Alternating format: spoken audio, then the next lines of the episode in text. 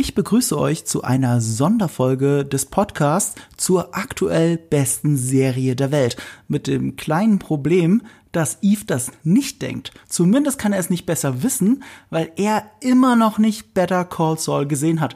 Und treue Zuhörer dieses Podcasts wissen, dass ich wirklich alles in den letzten Monaten getan habe, um ihn dazu zu bringen. Ich glaube, in jedem einzelnen Call habe ich ihn nochmal darauf hingewiesen, Better Call Saul doch endlich zu gucken. Da er es aber nicht gemacht hat und da die wie ich finde, beste Serie der Welt, die noch läuft, jetzt gerade wieder läuft, nämlich die allerletzte Staffel, möchte ich gerne über die einzelnen Folgen reden, aber mit Menschen, die dies auch gesehen haben. Deswegen das, diesen Podcast hier als Bonusfolge. Und für die allererste Folge über die ersten zwei Folgen Better Call Saul, Staffel 6, möchte ich heute reden mit Max Nachtsheim, aka Rockstar. Hi Max. Hallo, na? Da bin ich. Tut mir gerade leid. Da wurde direkt im Hintergrund. Im Hintergrund. Im Hintergrund. Man hört es vielleicht auch an meiner Stimme. Hier ist ein bisschen Kranken-Nazarett. Äh, ah, okay. Äh, Lazarett. Ähm, habt ihr Rona oder habt ihr einfach normal? Nee, tatsächlich nicht. Also okay. noch nicht. Noch, der Test sagt seit fünf Tagen negativ. Okay. Und ich habe auch eher so einen verschleimten Hals als einen trockenen Husten. Okay. Es scheint eine klassische, hartnäckige Erkältung zu sein. So oder so gute Besserung. Aber Better Call Saul hat meine Stimmung aufgebessert. Das freut mich. Ja, wenigstens das. So, nachdem das hier verwirrt ist, jetzt muss ich auch. so viele Leute gehen, muss man auch mitgehen dann. Ja, das ist ansteckend. Das merkt man immer, wenn man äh, beim Arzt im Wartezimmer ist. Max, schön, dass du da bist. Ja, hallo Marco, na? Was geht? Wir reden heute über eine, du hast auch schon gesagt, eine der besten Serien der Welt und man muss so viel Überzeugungsarbeit leisten. Es ist wirklich, jedes Mal anstrengend. Wenn man sagt, oh Mann, Better Call Saul geht weiter, sind alle so, aber ist es denn so gut wie Breaking Bad? Man ist so, Mann, was ist die Frage, was ist das für eine Frage? Ich würde sagen, es ist besser sogar. Aber auch das es funktioniert nur, weil, Better, äh, weil Breaking Bad da ist. Das ist eine große philosophische Frage vielleicht, die werden wir jetzt auch gleich klären. Nur zuerst würde ich gerne klären, wer du eigentlich bist. Das können wir sehr gerne machen. Ja, also ich weiß, ich weiß gar nicht, wie ich es erklären soll. Ich, ich, mach's, ich mach's andersrum. Ich sag dir, wie ich dich kennenlernte. Ich habe vorher gesehen, habe ich dich bestimmt mal auf irgendeinem Xbox-Event, das du moderiert hast. Da bin ich mir ziemlich sicher. Das war in München, da war ich da. Da hattest du auch einen Live-Auftritt, glaube ich sogar. Aber richtig kennengelernt habe ich dich auf irgendeinem Event. Ich meine, es war von Disney. Ich weiß nicht mehr wo. Ich weiß nicht mehr, ob es in Köln oder in Berlin war. Aber wir saßen noch nachts im Hotel an der Bar und out of the blue, auch ein Grund, warum du heute hier sitzt und nicht Eve, out of the blue haben wir angefangen über Star Wars zu reden. Und turns out, du und ich, wir gehören zu den großen Verfechtern von Star Wars Episode 8 The Last Jedi. Das stimmt. Das, da waren wir direkt so, ich mache jetzt gerade ja. diese Fingerbewegung so, weil wir waren diese, okay, wir sind diese Paar, äh, diese, diesen Film hartnäckig verteidigen und haben uns dann da äh, nach oben geschwärmt. Und ähm, ich weiß aber auch nicht mehr so richtig, wann das war. Aber es war nicht die Episode 9 Premiere in Köln, es war vorher. Auf gar keinen Fall. Da kannten wir uns schon und wir fanden, glaube ich, beide den Film nicht so toll, um es mal vorsichtig zu sagen. Ja, wir waren irgendwie so hin und her gerissen. Da saßen wir auch noch nachts so lange im Hotel mit äh, Sean und so, auf jeden Fall. Ähm, ja, aber tatsächlich, meine Erinnerung ist sehr ausgeblichen. Es war aber auch kein Xbox-Event, oder? War das dieses äh, nee, nee, nee, nee. nee, nee, nee ich, ich überlege, ob das vielleicht das Solo-Event war, aber das kann auch nicht da sein. Da war ich nicht. Was irgend, da waren andere äh, sogenannte Influencer auch. Hm. Und ich kann es nicht mehr zuordnen. Äh, Daniel Rizzo war da, das weiß ich noch. Der ist durch seine Lautstärke aufgefallen, deswegen weiß ich. Aber wofür? Keine Ahnung.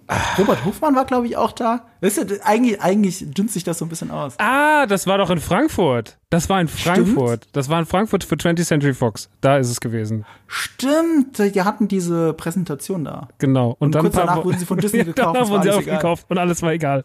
Aber ob das Essen war umsonst. Ja, das war der Abend, Marco. das war ein gutes Essen. Ja, das war Aber gutes am Essen. besten gefallen hat mir tatsächlich, dass wir die ganze Nacht über The Last Jedi geredet haben. Ich weiß noch, wir saßen jeder in seinem Hotelzimmer und wir haben uns gegenseitig Videos zugeschickt. Du mir Musikvideos von dir und ich der Videos von mir bei Episode 8. die habe ich dann auch alle schön geguckt. Tatsächlich. Ich habe auch deine Musikvideos gehört. Siehst du? Seitdem bin ich auch, seitdem bin ich Abo, Abonnent bei dir. So ist es. Ja, ich habe dich auf Spotify abonniert. Ich habe auch gerade noch tatsächlich, jetzt ungelogen, während ich das Skript geschrieben habe, habe ich mir gedacht, ja, muss mal wieder Nerd Revolution hören und habe das im Hintergrund angehabt. Stark. Hat gut funktioniert. Das ist der Mozart-Effekt, weißt du, man arbeitet effizienter, wenn dabei Musik irgendwie im Hintergrund bleibt. Ich bin dein, ich bin dein kleiner Mozart.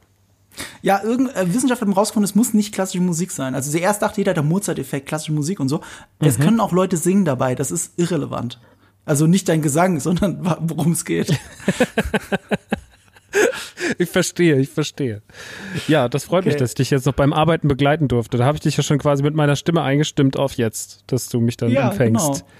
Ja, und weil wir wissen, dass da draußen nicht alle von euch äh, Better Call Saul gesehen haben, werden wir zuerst möglichst spoilerfrei über die Mutterserie Breaking Bad und das Verhältnis zu Better Call Saul reden. Unter der Überschrift Besser als Breaking Bad? Fragezeichen. Und dann werden wir im Spoiler-Part wirklich in die Folgen selber hineingehen. So. Also, äh, wie fangen wir an? Was ist, was ist denn dieses Breaking Bad überhaupt? Wie würdest du es beschreiben, Max? Für alle, die es gar nicht kennen. Es ist ja für viele immer die Serie, wo man sagt, das muss man gesehen haben. Das würde ich auch so Ja. unterschreiben, weil ich glaube, Breaking Bad hat Serien machen so beeinflusst, dass jetzt diese ganzen Serien, also ich glaube, dass diese ganze Netflix, Disney Plus, also vor allem Netflix-Ära sehr, sehr, sehr davon geprägt ist, wie man Serien macht, weil das alles von, also weil sehr, sehr viel davon die Inspiration ursprünglich in Breaking Bad gefunden hat. Und weil es einfach ein Wendepunkt war im Serienmachen für mich persönlich. Ähm, und deswegen muss man ihm auch diese Mutterschiffrolle äh, zugute heißen. Und ich glaube, deswegen kann man schwierig sagen, ob Better Call Saul besser ist. Weil es natürlich so, eigentlich nimmt ja Better Call Saul das, was Breaking Bad kreiert hat und perfektioniert es ja aufs Maximum. Das ist ja so, dass wie ich Better Call Saul schon immer angucke und bin so, wie anbetungswürdig kann man inszenieren. Ich würde wirklich sagen, dass Better Call Saul keine Minute langweilig war und keine Minute schlecht. Ja. Ähm, das finde ich irgendwie total krass. Habe ich heute auch zu einem meiner Mitarbeiter gesagt, der dann irgendwie sagte so, ah, ich habe das noch gar nicht geguckt, ist das gut? Und Wenn du es noch einmal fragst, feuere ich dich. Ähm, weil, weil ich wirklich war, war richtig, ich war Wut in Brand äh, auf nette Art und Weise. Ähm, und habe ihm dann einen langen Vortrag gehalten, warum er das zu gucken hat, weil er dann noch sagte, ja, ich liebe ja Breaking Bad, aber irgendwie Better Call Saul, das ist doch bestimmt so ein Episodenformat, wo der immer so Fälle löst. Da habe ich gesagt, das ist doch nicht Monk. Also was denn? Was? So habe ich es noch nie betrachtet. Aber vielleicht denken das tatsächlich viele. Also habe ich mir gedacht, vielleicht ist das, was ja viele Leute denken, die sind immer so, ja, der löst dann nur so Fälle und haben überhaupt nicht dieses große Ganze im Blick. Das ist ein guter Punkt. Also ich habe nie drüber nachgedacht, warum das eigentlich so ist. Weil Eve ist großer Breaking Bad Fan. Er bezeichnet es auch als eine seiner Lieblingsserien und hat immer noch nicht Better Call Saul gesehen. Und das geht so krass an mir vorbei. Ich, ich kenne die eine Begründung, die ich aber auch nicht gut finde. Die hat mir, kann ich ja mal aus dem, aus dem Nähkästchen plaudern. Ähm, Jonas Ressel von Cinema Strikes Back, mit dem hatte ich auch geschrieben, ob er es dann guckt. Und er so, nee, nee, ich habe es mir aufgespart bis jetzt, damit er alles in einem Rutsch gucken kann. Verstehe ich ein bisschen. Aber das ist auch eine Serie, die braucht auch ein bisschen Zeit und Luft zum Atmen. Also es ist eigentlich ganz cool, dass du zwischen den Folgen immer so ein bisschen Zeit hast und es nicht einfach wegbingst, schnell, schnell, schnell. Ähm, die Serie gibt das einfach her. Bin ja eh ein bisschen gegen das Bingen inzwischen. Ich bin ja ein großer Fan. Ich habe das bei Mando ganz stark gemerkt oder bei, ich meine, bei GOT war das ja auch so. Aber so dieses wöchentliche Release, das macht alles ein bisschen eventmäßiger. Ja, Bei ja. Better Call Saul ist das tatsächlich auch ähnlich, aber weil man auch einfach ein bisschen, ja, wie du sagst, die Folgen müssen ein bisschen atmen können. Da passiert ja irgendwie nicht viel und trotzdem so viel und das alles irgendwie so, die Schönheit dieser Folgen zu genießen, das finde ich, macht auch, wenn du das durchbingst, erdrückt das wahrscheinlich das Gesamtprodukt so ein bisschen. Es gibt ja auch ganz wenige Serien, die es wert sind, einfach auch mehrmals, dass eine Folge mehrmals gesehen wird. Ich muss da immer wieder an Tarantino denken, der bei seiner Lieblingsserie Newsroom immer die aktuellste Folge gesehen hat. Und dann in der Zeit bis zur nächsten Folge in dieser einen Woche hat er sie äh, nochmal beiläufig gesehen und dann nochmal ein, einmal intensiv vor der nächsten. Okay. So, das war seine Taktik. Immer dreimal gucken, bevor äh, die nächste Folge kommt. Habe ich zuletzt gemacht bei Peacemaker. Das war so die letzte Serie, die mich tatsächlich in den letzten Jahren auch dazu gebracht hat, eine Folge mehrmals zu gucken. Es war bei Better Call Saul nicht ganz so, weil dafür war ich zu gespannt, wie es weitergeht. Ähm, aber ich habe den Rewatch jetzt nochmal gemacht. Äh, also da habe ich tatsächlich gebinged dann, aber in kürzester Zeit die komplette Serie, bevor die neue Staffel Das kommt. finde ich krass. Das ist ja schon viel Stoff. Ja, stimmt. Bei Breaking Bad gebe ich dir ganz recht, das ist super revolutionär. Ich würde, äh, ich glaube, sie wird als revolutionärer angesehen, als sie ist, wegen der Reichweite, die sie hatte. Also die wichtigste Serie für mich aller Zeiten ist immer die Sopranos, bin ich immer als Musterbeispiel. das kam 98 raus, glaube ich. Und Sopranos ähm, hat das gleiche Prinzip. Ähm, es gibt so einen schönen Buchtitel dafür, der das beschreiben soll. Äh, Difficult Man. Ähm, Serien, die über Männer mittleren Alters handeln, die ähm, äh, sehr sehr familiären Hintergrund haben, das Private, das Familiäre, und das Geschäftliche ist sehr kriminell. Und beides müssen sie miteinander über, äh, müssen sie zusammenkriegen. Und diese Männer sind sowohl sympathisch als auch durchgehend unsympathisch. Aber charismatisch faszinierend. Trifft auf tausend Serien zu. Eben Sopranos, ähm, Breaking Bad, äh, House of Cards, Mad Men, Better Call Saul. Und äh, der Prototyp dafür war aber eben Sopranos. Absolut. Und Sopranos äh, war auch eine der ersten Serien in den USA, die dank, weil sie nur im Pay-TV äh, Pay liefen, äh, super brutal war, nur für erwachsenes Publikum und auch nie den Anspruch hatte, super viele Menschen zu erreichen. Weil bei Pay-TV, das reicht, wenn du 100.000 Leute findest, die die Folge kaufen jedes Mal. Das reicht, das ist erfolgreich. Du musst nicht 10 Millionen Zuschauer haben dafür, damit es funktioniert. Und das hat aber dafür gesorgt, dass Sopranos viele Zuschauer hatte. So viel wie Pay-TV eben hergibt in den USA. Und die haben im Alleingang Pay-TV vor dem Ruin gerettet. Die waren kurz vorm Ruin. Und dank Sopranos haben wir dann eben auch Breaking Bad, Sopranos und so weiter. Äh, Game of Thrones und so weiter.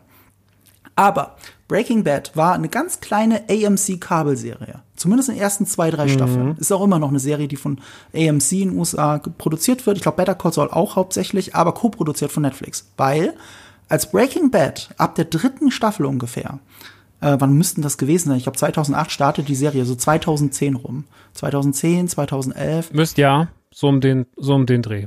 da sind die auf Netflix rausgekommen. Ich glaube auch in den USA. Und das war halt der Streaming, weil, weil AMC hat keinen eigenen Streaming-Service oder hatte keinen. Und Netflix hat Breaking Bad in die Welt vertrieben und in die USA für jeden, der dann Netflix einfach hatte. Und das war der Moment, wo Breaking Bad durch die Decke ging. Das war auch mit der Startschuss, warum Netflix so durch die Decke ging. Und jetzt sind noch sehr viel mehr Menschen als bei diesem kleinen, das dieser kleinen Nische Pay-TV vertraut mit diesem Konzept der Difficult Man. Und das macht Breaking Bad so besonders, dieses Konzept wirklich in den Mainstream getragen zu haben, noch mehr als alle anderen davor. Und ja, das ist einfach großartig. Was soll man sagen? Also Better Call äh, Breaking Bad ist mit einer der besten Serien, die es je gegeben hat. Da müssen wir gar nicht diskutieren. Äh, ich glaube, drei oder drei Folgen sogar, zwei oder drei Folgen von Breaking Bad haben eine Wertung auf IMDb von 9,9 bis heute. Das ist krass. Ja, das ist super krass. Es gibt keine höher bewertete Live-Action-Serie auf der Welt. Es gibt zwei Anime-Folgen von Attack on Titan, die, die genauso hoch bewertet sind Okay. 9,9. Ja, das soll ja auch ultra krass sein, habe ich nie gesehen. Aber das war's dann auch schon. Ja, so, sonst gibt's da nichts. Weißt du, welche Folgen es sind? Ja, also, also ich habe sie nicht ges äh, ach so, bei Breaking Bad, Ozymandias, äh, ich meine das Finale und ich meine noch eine. Und Ozymandias ist davon die am höchsten bewertete.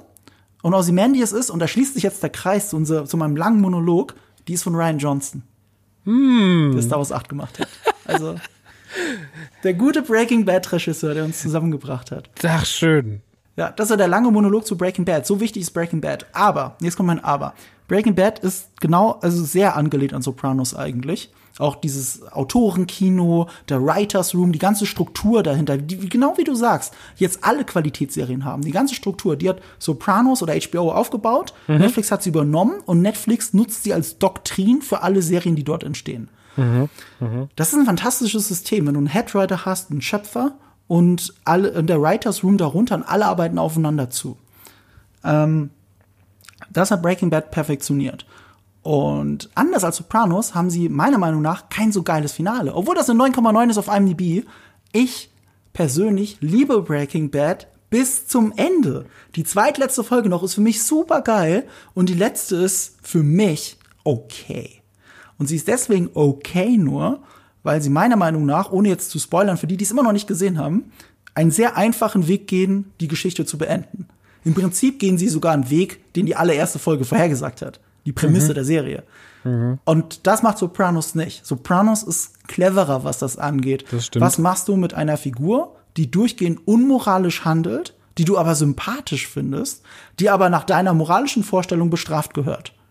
Was machst du damit? Und die meisten Filme und auch Serien und auch Breaking Bad gehen einen sehr einfachen Weg und der ist mir zu einfach. Und das hat Sopranos komplett anders gemacht. Mit dem verrücktesten Ende aller Serien jemals. Das ist ein super Ende. Und warum ist jetzt Better Call Saul besser? Jetzt kommt mein Punkt. Better Call Saul hat eine Figur, die sympathisch ist. Also wirklich sympathisch und auch sympathisch bleibt. Bei Walter White werde ich moralisch oder, oder auch empathisch immer mehr von ihm entkoppelt. Immer mehr. Das stimmt. Es wird immer unangenehmer und seine Lügenschichten werden auch immer schlimmer. Es ist wirklich so, am Ende will ich, dass er vor ein Erschießungskommando kommt. So, der, der, er juckt mich nicht mehr. Mich jucken alle anderen Figuren. Mhm. Aber er nicht. Und das ist bei Better Call Saul anders. Bei Better Call Saul route ich bis zuletzt mit Saul Goodman, dem verrückten Anwalt aus der Mutterserie. Äh, ich habe noch eine Lieblingsfigur aus Breaking Bad als zweite Hauptfigur, nämlich Mike Ehrmantraut. Mhm. Und ich habe eine dritte Hauptfigur, Kim Wexler, die fantastisch funktioniert und dadurch, dass wir sie nicht in Breaking Bad kennen, ein so eigener Handlungsstrang ist, dass ich unmöglich wissen kann, wie das ausgeht. Deswegen funktioniert es auch Prequel so geil. Ich weiß nicht, wie Better Call Saul ausgeht. Ich habe bestimmt die Ideen und Vorstellungen, weil ich Breaking Bad kenne. Aber ich kann nicht wissen, wie das ausgeht. Das ist nicht Star Wars Episode 3, wo mir am Ende klar ist, dass irgendwo Darth Vader da stehen muss. Ja.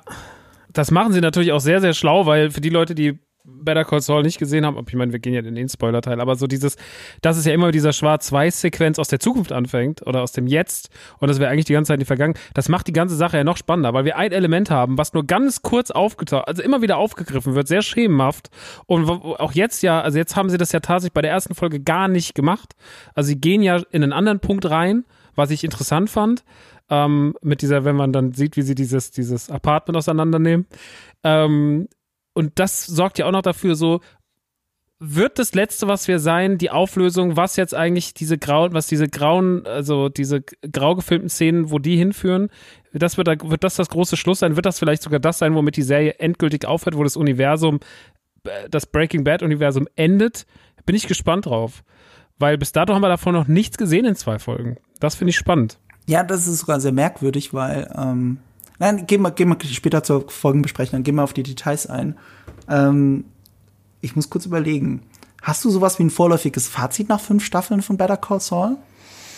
Also du findest es nicht besser als Breaking Bad, was nicht ohne Breaking Bad funktioniert, aber hast du ein Fazit? Also ich finde es, ähm, find's, also ich, äh, an sich genommen finde ich es besser als Breaking Bad. Weil ich finde, das ist keine Minute, also ich finde, nee, man, ich muss halt, man muss halt ja. Breaking Bad auf ein anderes Podest stellen, ne? So, ja, das stimmt. Es gibt, es gibt vielleicht auch Star Wars Filme, die besser sind als Episode 4, aber für mich ist trotzdem, also keine Ahnung, Episode 4 muss man ja trotzdem ehren, weil das einfach so der Ursprung ist. Und ähm, so ist es da halt auch irgendwie. Ich kann Breaking Bad als, kann das ja nicht abschalten. Ähm, und es war damals ja. eine geile Zeit, das zu gucken. Und ähm, ich weiß noch, wie mein Vater damals zu mir kam. Mein Vater kam damals zu mir, hat mir die DVD geschenkt von der ersten Staffel, da war das ganz neu. Da lief das auf Arte in Deutschland. Mhm. Dann hat er gesagt, das schenke ich dir jetzt und entweder wird das eine der besten Szenen aller Zeiten oder es wird ein Riesenflop. äh, fand ich witzig, dass er da so ähm, vorausschauend war. Wieso war er so vorausschauend? Weiß ich nicht. Ich weiß nicht, was ihn damals getrieben hat. Das hat er dann. Wie kam er drauf? Weiß nicht. Es war so. Ich glaube, danach ist er auch ist er wieder in der Realität angekommen. Was habe ich gerade gemacht? So, aber es war so, war so ganz kurz so der Moon Knight Effekt. Ähm, naja, auf jeden Fall ich ähm, war am Anfang natürlich auch kritisch, weil ich immer vor so Spin-offs Angst habe. Ne? Wir wissen ja auch, dass es ja manchmal nach hinten losgehen kann. Bei dem war ich aber eigentlich so, ey, eigentlich wissen die ihr Handwerk so gut zu verstehen, das muss schon irgendwie gut werden. Ich habe damals einen Moment gebraucht, um reinzukommen. Ich fand die erste Staffel gut, habe die dann aber so mittendrin abgebrochen. Äh, nicht aus Desinteresse, sondern weil manchmal einfach so, ach, da ist ein Vogel und dann bin ich so hoch. Mhm. Ähm, dann war wieder irgendeine andere sehr interessanter. Dann habe ich irgendwann äh, Staffel 1 und 2 in einem Rutsch nachgeholt und dann kam, habe ich jede Staffel eigentlich live gesehen. Also immer diese wöchentlichen mhm. Releases habe ich dann immer live verfolgt bei Staffel 3, 4 und 5 und jetzt halt auch bei 6.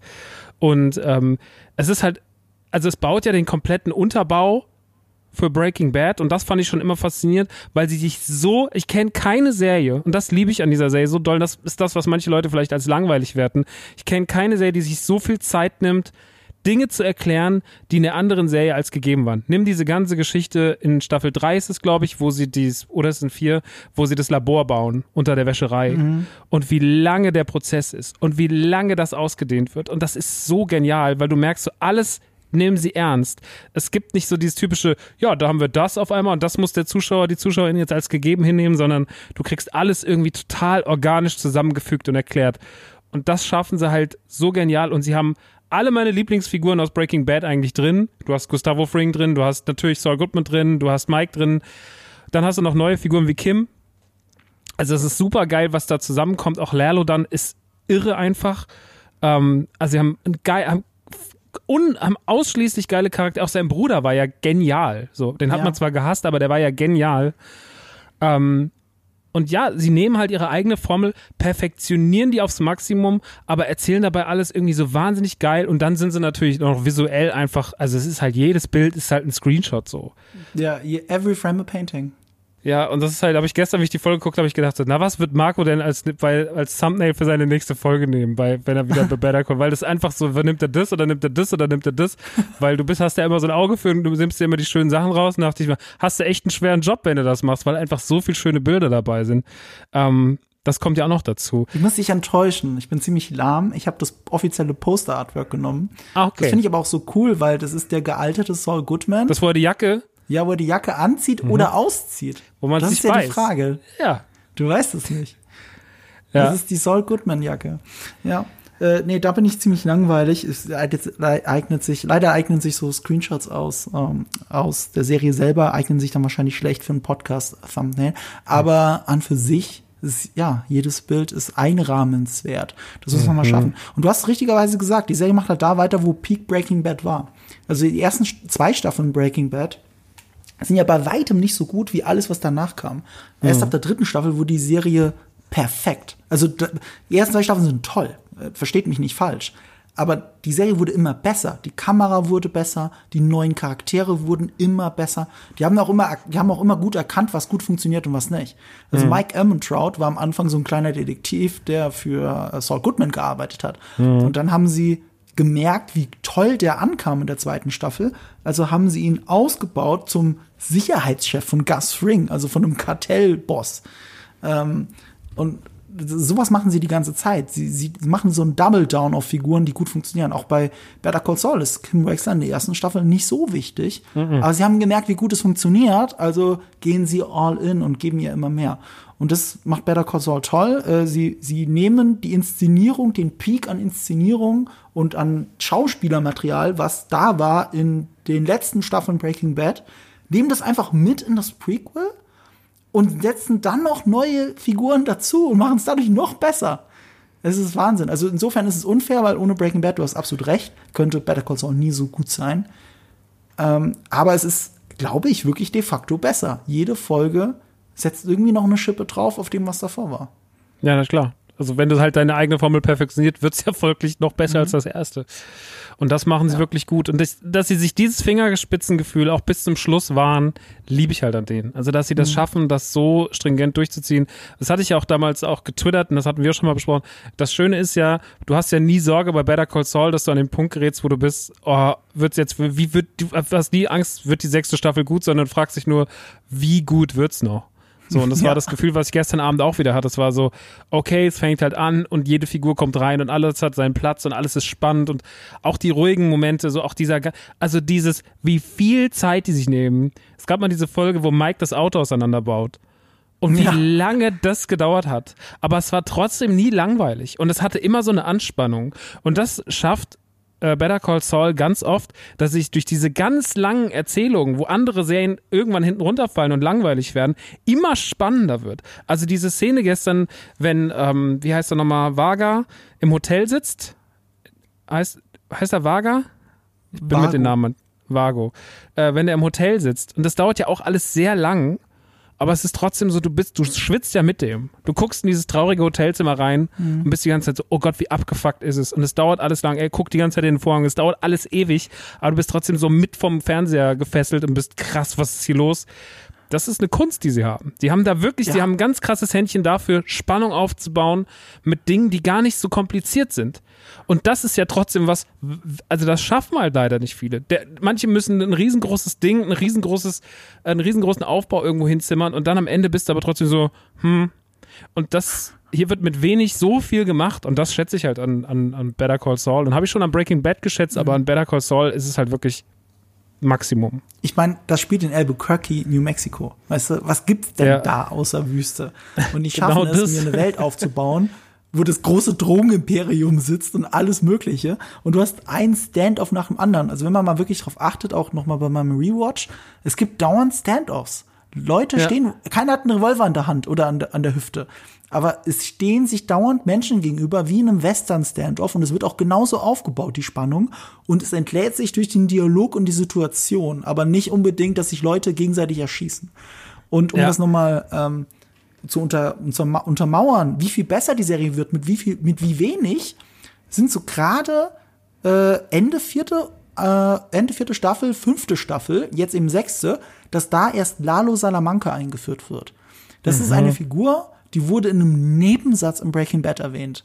Und sie machten sich selber den Gag, können wir aus diesem Nebensatz jetzt wirklich eine Figur machen, die in der Serie vorkommt. Und Lalo Salamanca hat, also habe ich mal einen Rewatch gesehen, der hat ungelogen höchstens zehn Szenen oder so. Zehn Stück in anderthalb Staffeln. Wirklich, der kommt Ende der vierten vor, fünfte komplett. Und es sind nicht viel mehr als zehn Szenen. Also viel mehr kann es nicht sein. Und es ist einer der besten Breaking Bad Bösewichte. Und das will bei Breaking Bad was heißen. Er ist vielleicht sogar mein Lieblingsbösewicht in Breaking Bad. Vor Gus Fring. Vor Gus Fring? Vielleicht ja. Also, Krass. vielleicht sehe ich auch Gus Fring nicht als böse genug an. Also er ist ein Antagonist, aber er ist ja gleichzeitig auch, gerade in Better Call Saul äh, hat er auch die Züge eines Protagonisten, wenn du ihn mhm, besser verstehst. Aber Lalo, das ist so ein Scene-Stealer. Wenn der mit Gus Fring in einem Raum ist, hat er gewonnen. Mhm. Und, und deswegen muss ich schon sagen, Tony Dalton als Lalo, den die meisten von euch vielleicht von der Serie Hawkeye kennen, wo er wirklich gnadenlos verheizt wurde als der Swordmaster, Mhm. Nee, in Better Call Saul ist, hat er sich zu einem meiner Lieblingsbösewichte aller Zeiten gemausert mit einer Handvoll Szenen. Unfassbar. Diese Szene, wenn er zu Saul kommt und dann, wo Kim ihn so zusammenfaltet. Ja. Das ist, glaube ich, Ende fünfte, ne? Ist das ja relativ ja. zum Schluss. Das ist auch so eine Szene, wo du einfach nur 15 Minuten vom Fernseher sitzt und bist so, okay, was passiert? Weil du ja, man, also man hat ja eine Sache immer wieder, man denkt, okay, Kim Wexler gibt's ja nicht bei Breaking Bad. Was ist passiert? Mhm. Und das war dann so ein Moment, wo ich dachte so, ist es der Moment, wo sie vielleicht stirbt? Und dann bist du wirklich die ganze Zeit so, oh fuck. Und, Löst es ähm, nicht auf für alle Leute, die das nee, noch gucken wollen. Aber nee, das, nee, ist, das, ist, ein Western-Standoff. Das ja, ist klar. wirklich, das ist fast schon ein Dreier-Duell, weil dazw zwischen Kim und äh, äh, Saul gibt's ja auch eine Anspannung mhm. wegen dem Geld. So, das heißt, eigentlich ist es wie ein, wie ein Good, the Bad and the Ugly, dass du ein Triello hast, ein Dreier-Duell.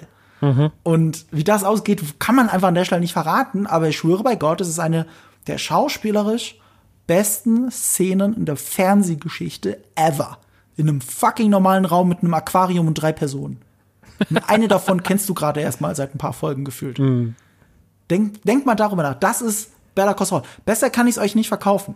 Also guckt euch diese Serie an. Ich bin der festen Überzeugung, von allen laufenden Serien auf diesem Planeten gibt es keine bessere nicht, also vielleicht noch Ted Lasso bei mir, aber nicht besser. Also ganz weit oben, aber nicht über Better Call Saul. Nichts geht über Better Call Saul gerade. Deswegen reden wir heute hier und deswegen reden wir jetzt auch über die erste Folge und die zweite Folge äh, der neuen und letzten Staffel. Die äh, letzte Staffel, nur noch mal zur Info, ich weiß gar nicht, ob du das wusstest. Mir war das bis vor kurzem nicht klar, bis ich diesen Podcast geplant habe, ähm, dass sie die letzte Staffel genau über Breaking Bad 2 teilen werden. Es kommen hm. sieben Folgen im ersten Teil. Und mhm. jetzt haben sie ja schon zwei davon gezeigt. Also in fünf Wochen geht's noch weiter. Dann gibt's einen Break und im Sommer kommen die letzten sechs Folgen. Krass, das wusste ich nicht. Ja, ich wusste auch nicht. Also hat mich auch gewundert, macht aber Sinn. Okay, okay, okay, okay. Warum nicht? Die letzte Staffel Breaking Bad ist einfach der Hammer. Ja, das stimmt. Das stimmt. Das war, war ein Ritt damals. Ähm, gut, dann, ey, dann gibt's ja noch ein paar Folgen mehr. Ich meine, ich habe jetzt mit zehn gerechnet, dann gibt's ja zumindest 13. Das ist ja schon mal gut. Ja, genau, es gibt 13 Folgen. Und zwei, über zwei müssen wir heute reden. Die erste heißt Wine and Roses. Ich habe ehrlich gesagt nicht ganz verstanden, warum sie so heißt. Vielleicht kannst du mich aufklären. Und die zweite Folge heißt Carrot and Stick. Das versteht man. Äh, bei der ist ziemlich klar, warum sie so heißt. Ja, ja, das weiß man, aber die erste Wine and Roses heißt die. Keine Ahnung. Ja, Wine and Roses. Also eine Vermutung habe ich, aber das kann auch nur mit dem Intro zu tun haben. Wir haben ja von diesem Krawattentanz geredet, steigen wir einfach direkt damit ein. Mhm. Ähm, also ich habe es Krawattentanz in meinen Notizen genannt, weil ich es sehr witzig fand, wie sie es mit den Krawatten gemacht haben. Ja. Und natürlich ist dem schlauen Zuschauer klar, das kann doch nur Saul Goodman sein, oder? Wo sind wir hier? Also jetzt kommt der Spoiler-Part. Achtung, falls es keiner kapiert hat, ich sag's nochmal. und ähm, das Komische ist für mich, weil äh, alle Better Call Saul Staffeln fingen immer an mit dem Schwarz-Weiß und die Gegenwartshandlung. Also Saul Goodman, der schon untergetaucht ist und auch nicht äh, wieder auftauchen möchte. Oder vielleicht doch. Und wir wurden da ziemlich hängen gelassen. Ich glaube, früh in der fünften Staffel und schon am Ende der fünften Staffel ging es auch schon nicht mehr darum. Also es ist wirklich, wir, wir sind jetzt so zurückgelassen, was die Gegenwartshandlung angeht. Und mhm. eigentlich würde ich schon gerne wissen, wie es da weitergeht, auch wenn da die Handlung nicht spannend ist, aber man will ja wissen, wie es weitergeht. Mhm. Ähm, und das machen sie aber nicht. Sie machen etwas, was zwar nach der Serie spielt, aber nur kurz nach Breaking Bad. Nämlich offensichtlich wird das Zuhause von Saul Goodman, dem mir, das, ich glaube, das Zuhause haben wir in Breaking Bad nie gesehen. Mhm. Das ist ja ein anderes als in Better Call Saul. Ähm, das wird auseinandergenommen und äh, seiner Wertsachen äh, entledigt von einem großen Aufräumteam. Und deswegen diese Krawatten, die in Zeitlupe natürlich wunderschön, weil das ist Better Call Saul, wunderschön da niederregnen, so an der Kamera vorbei. Sehr schön. Und ich war trotzdem ein bisschen am Rätseln, ob das jetzt wirklich Saul Goodmans Bude sein soll, weil äh, was sie da alles rausgezogen haben, eine kugelsichere Weste, Viagra, goldene Toilette. Okay, ich gebe zu, diese Trump-Toilette, es klingt schon ein bisschen nach Saul Goodman, aber es war schon so much, dass ich mir nicht sicher war, ob das wirklich Saul Goodman ist. Vielleicht habe ich zu sehr an den Saul Goodman gedacht, den wir aus Better Call Saul kennen und nicht den, der mhm. später kommt. Mhm also wirklich klar zu 1000 Prozent war es mir erst, als das Nummernschild des Autos zu sehen war, dass da heißt, äh, wo da drauf steht, Lawyer ab. Aber es war ja auch äh, auf den, auf den Dosen im Badezimmer stand auch Saul Goodman drauf. Ah, siehst du, habe ich gar nicht drauf auf geachtet. Den Medikamente, auf dem Medikamente-Fläschchen. Nee, das war ja dann easy. okay. Ja, da, nee, ab da wusste man es, ab da wusste man es. Weil ich wusste auch, der ist so, vielleicht ist jemand anderes. Ja, gut. Als sie die Kisten einpacken in den Van, da fällt dieser Schnapsdeckel von äh, Kim äh, auf dem Boden. Mhm. Was erstens interessant ist, weil der eigentlich Kim gehört und Saul hat ihn offensichtlich behalten, obwohl oder gerade weil Kim ja nicht mehr in Breaking Bad vorkommt. Und dieser Schnapsdeckel, äh, der sieht ja aus wie eine wie eine Frucht, wie eine Blume, irgendwas. Mhm. Und deswegen vielleicht Wine and Roses. Aber das ist jetzt ganz weiter Stretch, weil ich einfach nicht drauf komme. Vielleicht ist ein amerikanisches Sprichwort, das ich nicht zuordne. Das habe ich auch schon gedacht. Vielleicht ist das irgendwas, was wir nicht kennen, so ein umgangssprachliches Ding. Keine Ahnung. Wo ein Carrot und Stick sehr klar war. Die Folge ist von Vince Gilligan, also auch vom Creator der Serie, also von Breaking Bad und von Better Call Saul Co-Creator, weil da hat der Produzent von Breaking Bad, ähm, Peter Gould, der auch ab und zu Regie führt, der ist der zweite Creator. Und der wird auch noch eine Folge machen, so wie der halbe Cast auch Regie führen durfte bei der letzten Staffel. Ach, guck. Also ich meine, Rhea Seahorn, die Kim Wexler spielt, ist, führt einmal Regie äh, Gus Fring, ähm, äh, ähm, Giancarlo Esp Esposito, glaube ich. Mhm, mhm, äh, der führt auch einmal Regie und noch ein paar und ich komme jetzt gerade nicht drauf. Aber äh, da wird sich die Klinke in die Hand gegeben für die letzte Staffel. Geil. Um sie zu was Besonderem zu machen. Ach, so als würde jeder mal seinen eigenen Abschied kriegen. Das finde ich sweet. Ja, Sofern sie es gut machen. Aber ich, ich habe ich hab Hoffnung.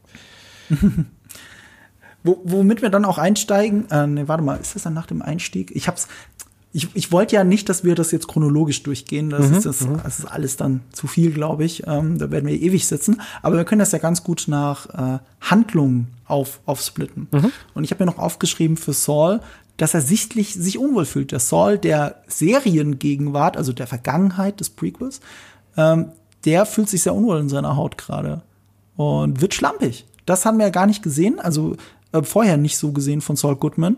Als er mit dem Polizisten redet, ent, entfleucht ihm der Name, der echte Name von Lalo. Mhm, mh, mh, mh. Und äh, das war, das fand ich sehr interessant. Das war so, so der Grundtenor dieser ersten Folge und vielleicht auch sogar der zweiten, dass er sehr mit sich kämpft, in diese Rolle des Saul Goodman eigentlich reinzuschlüpfen. Und wie hast du es empfunden? War in der Folge, ich, weil ich dir ja direkt hinterher geguckt habe, ähm, war das noch das, wo er in diesen Golfclub gibt? Das war ja auch die erste, oder? Ich meine schon. Ja, weil das äh, verschwimmt bei mir alles, was in erster und zweiter Ja, bei mir verschwimmt es jetzt auch gerade. Also der Golfclub verschwimmt auch gerade. Also ich, aber ich meine ja. Aber der Golfclub, da ist er ja eigentlich relativ bei Sinn. Also da ist er ja eigentlich in seiner, also äh, da spielt er hier sich ja dann so auch auf. Aber am Anfang, da war ich auch überrascht, dass er so schlampig handelt, weil man das von ihm in den Staffeln davor nicht gesehen hat. Immer in den Situationen, wo er so der, äh, wo er Slip in Jimmy ist, also wo er, mhm. oder beziehungsweise Saul Goodman ist, wo er halt richtig, wo er richtig geschäftsmännisch eklig wird, so. Uh, da ist er immer krass auf dem Punkt und hat ja immer genau das richtige Vokabular am Start und kann ja wirklich, er kann ja alles einfach niederwälzen. Er ist ja super schnell im Gehirn und da hat er das erste Mal so einen Patzer gehabt, den man so schon lange Zeit nicht mehr von ihm gesehen hat. Da war ich auch überrascht.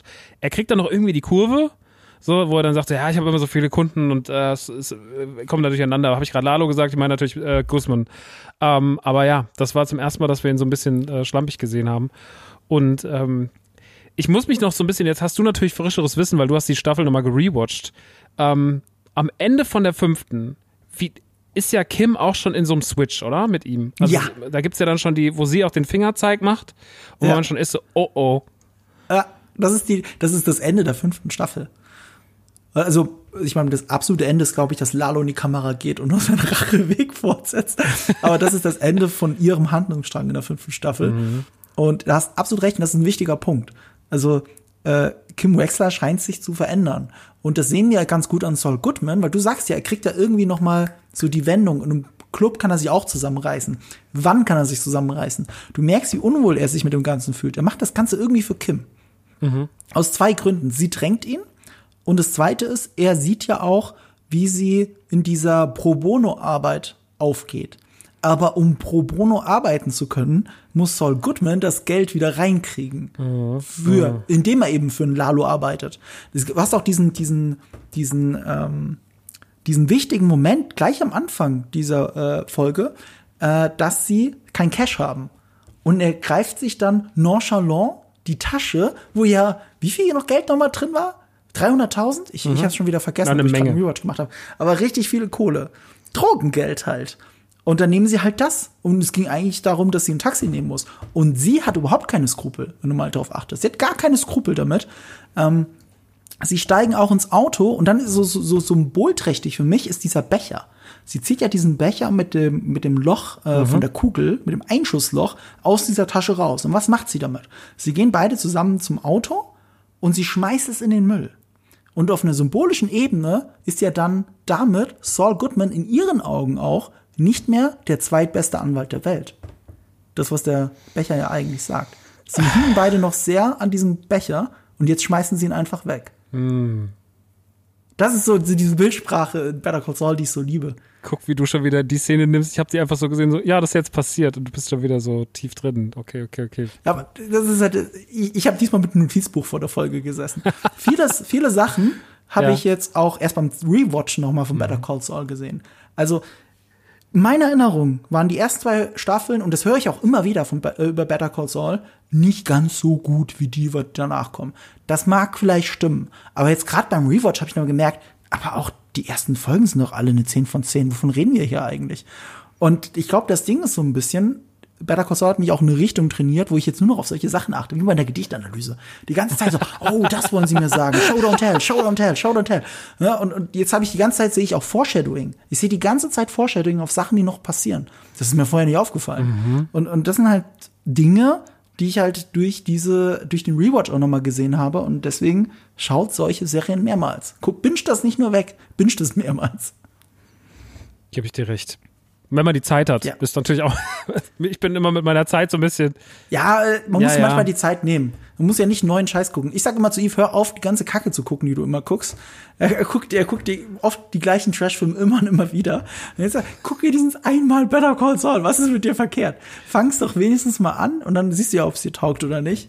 So Gespräche habe ich auch schon aufgeführt, die kenne ich. Äh, aber selbst bei Better Call Saul, da muss ich äh, den Leuten recht geben, so die ersten zwei Folgen sind komisch, weil die erste Folge hat einen ganz fiesen, doofen Cliffhanger. Die hat gar kein richtiges Ende. Ende. Und das ist halt merkwürdig, weil, weil sonst bei jeder Better Call Saul Folge teilweise hast du so einen sogenannten Zirkelschluss, den ich sehr liebe. Du hast einen Anfang, der was bedeutet, und du hast ein Ende, das zu dem Anfang passt. Mhm. Ähm, zum Beispiel diese berühmte Folge 50% Off, glaube ich, hieß die, wo diese zwei Junkies durchaus rasten, weil sie weil sie meinen, weil jeder 50% billiger beim Anwalt kriegt, dass es sich jetzt lohnt, Verbrechen zu begehen. Und, und sie im Drogenrausch die halbe Stadt zerlegen. Oh ja. Und, und ganz am Ende siehst du dann so, so ein, äh, so ein Gartenzwerg, den sie zerstört haben. Der liegt auf der Straße. Und in dem Gartenzwerg fehlt so ein Stück, so ein Gesicht, ein großes Dreieck. Und ganz am Ende der Folge ähm, wird Saul Goodman, der jetzt meint, er ist endlich an einem Punkt angekommen, wo es ihm gut geht und wo er seine ganzen kleinen kleinen äh, Typen da verteidigen kann, auch diese Junkies übrigens, und aus denen viel Geld rauszieht. Damit kann er sein Leben einigermaßen bewerkstelligen. Er läuft eislutschend über die Straße. Und dann hält das Auto neben ihm an mit äh, äh, Vago, äh, Vago drin. Mhm. Und sie nehmen ihn halt mit, kassieren ihn ein, um äh, irgendwas zu machen für Lalo. Und er merkt halt in diesem Moment, er kann dieser Welt nicht entkommen und wird im Auto mitgeschleppt. Und auf der Straße liegt dieses Eis. Und zwar genauso in einem Winkel, als würde es in diesen Zwerg reinpassen. Es ist das fehlende Stück. Er kann seinen eigenen Versprechen und dieser Welt nicht mehr entkommen. Und das hat er sich selbst auch mitgeschaffen. Genau das bedeutet es. Und das ist so großartig. Siehst du beim ersten Mal nicht. Musst ja, natürlich Mal gucken. Nicht. Ich muss fairerweise sagen, ich glaube, diese Interpretation habe ich auch mal in einem YouTube-Video gesehen oder so eine ähnliche. Zumindest habe ich dann noch mal mehr auf das Eis geachtet.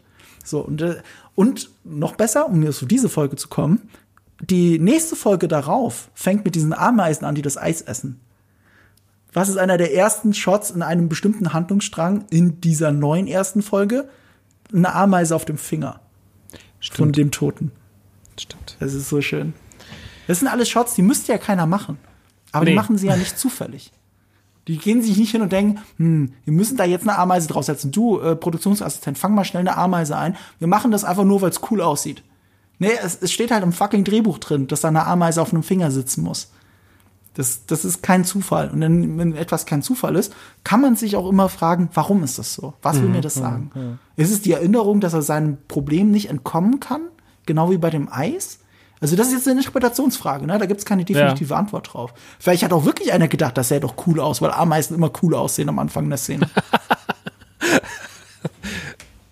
Ja.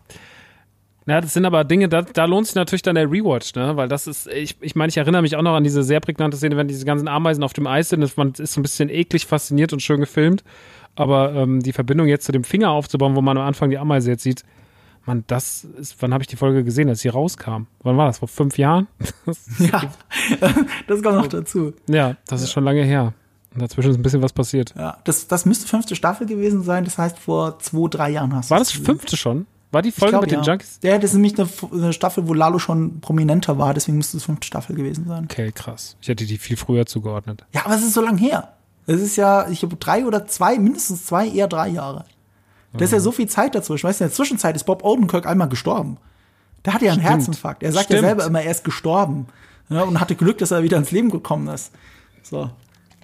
Seit du das geguckt hast, ist, ist Saul Goodman gestorben. So lange ist das her. Ja. Naja, äh, auf jeden Fall, er ist in diesem Golfclub und äh, was ich interessant finde, ist dieser Wendepunkt. Also er wird gedrängt von Kim, er macht das für Kim. Er ist eigentlich nicht komplett überzeugt, wird er durch diesen Club geführt. Und was passiert, was ihn noch mal, die noch mal den Slip in Jimmy rausholt? Es ist dieser Banker, der ihn verhöhnt. Diese Klassengesellschaft. Das, er fühlt sich ja immer so ausgegrenzt von denen, genau wie von seinem Bruder immer. Ja, klar. Da hat er einen Riesenschaden von. Ja, und will ihn rausschmeißen. Und das ist der Moment, wo Snap macht und dann haben wir wieder Slip in Jimmy. Und er geht sogar so weit, als Kim sagt, er soll abbrechen, bricht er nicht ab. Er geht zum Spind und drückt das Kokain rein. Geil. Ja, das ist halt immer das Geile, ne? Dass er, dass er noch in der letzten Sekunde, er kommt ganz oft aus so Paniksituationen raus und macht nochmal irgendwas krasses, wo, also dass er dann, sie sagt so, du musst jetzt, und er, seine erste Intention ist, ich zieh die Hose aus und setz mich nackt hin mit dem Handtuch. Äh, das war halt schon genial. Also du sagst so da so, so, okay, jeder andere wäre weggerannt und alle hätten so gesagt, so nein, Saul Goodman ist halt so, erstmal die Hose ausziehen. Und das ist halt so immer dieses Beeindruckende, dass seine, seine, ähm, seine Reaktionsgeschwindigkeit einfach bei sowas extrem krass ist. Und das ist ja einfach sein Talent, dass er einfach diese ganzen, dass er immer auf diese ganzen Dinge, die passieren und die unerwarteten Faktoren immer sofort noch irgendwie einen Gegenschlag landen kann, ohne dass er dabei irgendwie groß auffliegt. Und das ist ja, wenn man ihm die letzten Staffeln zugeguckt hat und auch in Breaking Bad zugeguckt hat, irgendwoher kommt's ja. Ja. Er ist halt ein Trickbetrüger, der nie aus seiner Haut kann. Ja, ist wirklich ein Trickbetrüger. Insofern hat Chuck immer recht gehabt. Ja, das stimmt. Also auch Chuck, der Böse, klar, aber wie wir ja auch mit dem, äh, mit seinem Tod wissen, er hat auch Jimmy sehr geliebt. Und wenn Jimmy, auch wenn er es nicht verstanden hat, aber wenn Jimmy ihn verachtet, kam er nicht damit klar. Er kam einfach nicht damit klar. Das führte zum Selbstmord, wenn du so willst. Alles zu verlieren und auch noch seinen Bruder, der immer zu ihm steht, egal was er ihm antut. Und wie schlimm er Jimmy behandelt hat. Und dass er selbst Jimmy verloren hat, das hat ihn am Ende komplett wahnsinnig gemacht. Ja. Gott. Naja, War sehr traurig. Äh, ich möchte eine Sache noch zu Sol sagen. ja. Und zwar, was ich sehr schön finde, es gibt diesen Moment, wo er ähm, quasi vorspielt, wie, ähm, wie Schauspieler, die er engagieren würde, diese, äh, diese, Ty diese Leute da äh, rein, reinlegen würden. Äh, die Betsy und der andere, ich weiß gar nicht, wie die hießen, aus der ersten Staffel. Was ich Craig, einen schönen oder? Rückbezug finde. Wie bitte? Craig und Betsy, glaube ich. Ja, das kann sein. Auf jeden Fall, er sitzt da und spielt es so vor, wie eine Regieanweisung. Oder als würde er etwas äh, impersonaten. Und er guckt dabei in die Kamera, was ja in der Serie, glaube ich, so gut wie nie vorkommt. Ich kann mich gar nicht erinnern, wann das letzte Mal war. Es ist vierte Wandmäßig, weil er das vorspielt. Und dann fährt die Kamera zurück. Und auf einmal sitzt da Kim und isst gerade. Und beurteilt ihn aber auch, ob es funktionieren würde oder nicht. Mhm. Und das finde ich so auf einer anderen Ebene wieder interessant, weil das ist der Saul Goodman, den wir kennen. Der Trickbetrüger, der Leute überzeugt, der einen Plan hat, dann fährt die Kamera immer weiter zurück und du merkst, er ist aber eigentlich total unsicher, glaubt nicht, ob das wirklich funktionieren würde. Und dann sitzt Kim da, die ihn judgt und sagt, was er tun soll.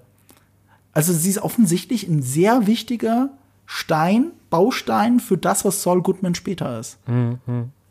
Und man denkt immer so, gerade wenn du die ersten Staffeln schaust, denkst du ja eher, er, er ist es, der Kim korrumpiert. Und mit jeder weiteren Staffel habe ich das Gefühl, sie korrumpieren sich gegenseitig. Und gerade so das Ende der fünften Staffel und was wir jetzt sehen, so, sorgt dafür. Da gibt's auch in der Bildsprache so, so, ähm, so ein paar Hinweise darauf. Äh, einer der ersten äh, Shots mit den beiden in, in der ersten Folge ist, wenn sie wieder Zähne putzen vor den Spiegeln stehen. Mhm. Das wäre mir nicht aufgefallen, wenn ich nicht gerade einen Rewatch gemacht hätte. Aber in der letzten Staffel, da gab es, sehr, gab es sehr oft, dass sie vom Spiegel stehen. Und es wurde auch mal bewusst so getrennt, mit so einem Strich in der Mitte. Du erinnerst dich vielleicht. Ich glaube, da lief dann Something Stupid im Hintergrund. Und du hast gesehen, wie unterschiedlich und doch wie gleich ihr Leben ist. Und auch wenn sie mhm. nebeneinander saßen, war immer dieser Trennstrich zwischen den beiden. Ja. Und später heraus. Und der ist jetzt weg. Genau. Und später heraus stehen sie beide vor ihren Spiegeln.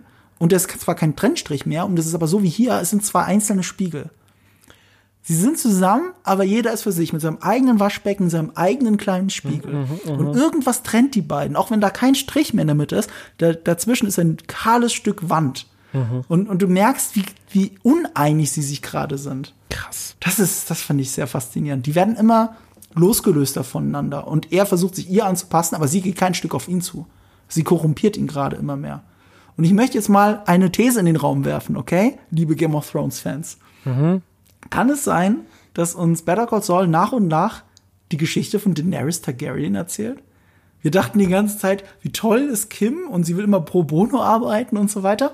Und wir merken nach und nach, wie sie selber jetzt in dem Punkt ist, wo sie Saul Goodman korrumpiert und nicht er sie. Mhm. Ähm, ist sie vielleicht nicht in der neuen Staffel, weil sie so ein toller Mensch ist und ihn rechtzeitig verlassen hat, oder weil sie so ein toller Mensch ist und äh, gestorben ist für ihn, sondern weil sie so ein böser Mensch ist und man hat, man hat sich voneinander trennen müssen. Hast du mal über sowas nachgedacht?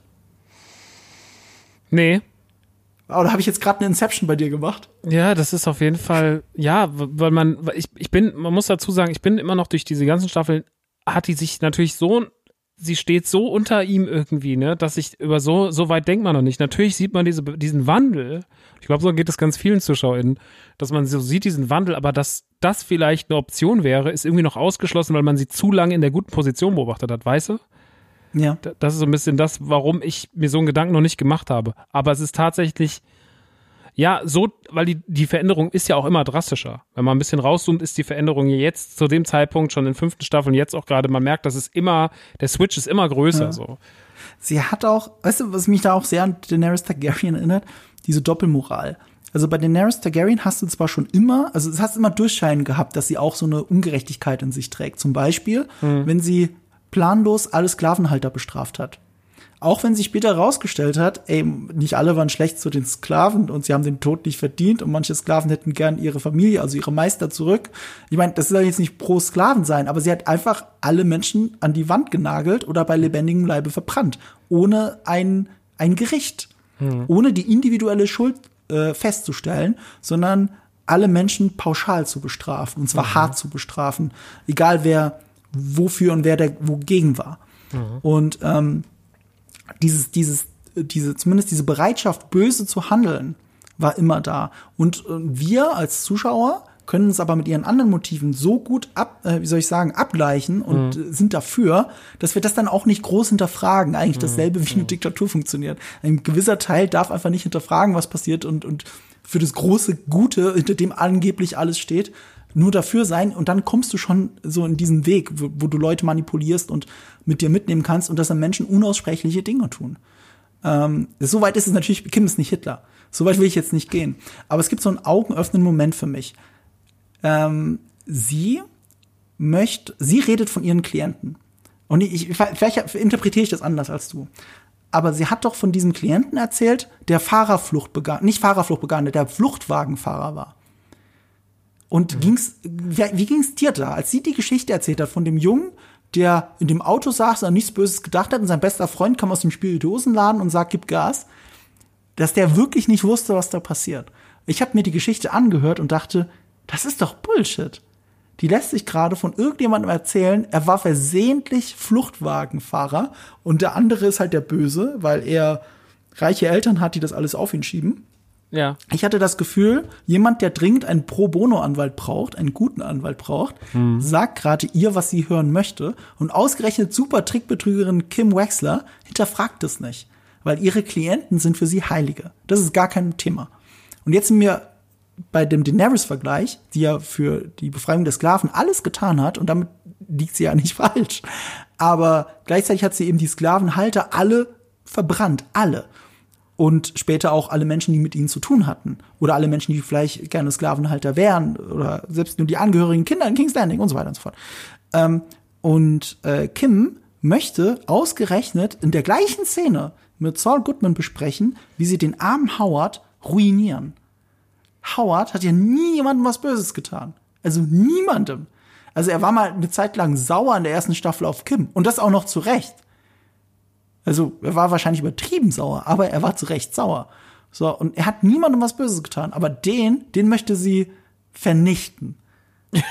Das stimmt. Während sie umgekehrt dem, diesem, der, dem Dieb glaubt, dass das alles äh, äh, ein Komplott ist. Ja. Oder, oder habe ich das jetzt anders gesehen als du? Nee, das habe ich genauso gesehen. Also es war so diese, sie hat die Geschichte erzählt, man war immer so, klingt auch schon ein bisschen nach Bullshit, ne? So, Ja. Also am Anfang war man noch vielleicht die ersten paar Sätze waren noch so, hm. Und ja, man merkt halt, dass sie da, ja, dass sie schmeißt halt ihren, ihren äh, Klientinnen äh, bedingungslos vor die Füße.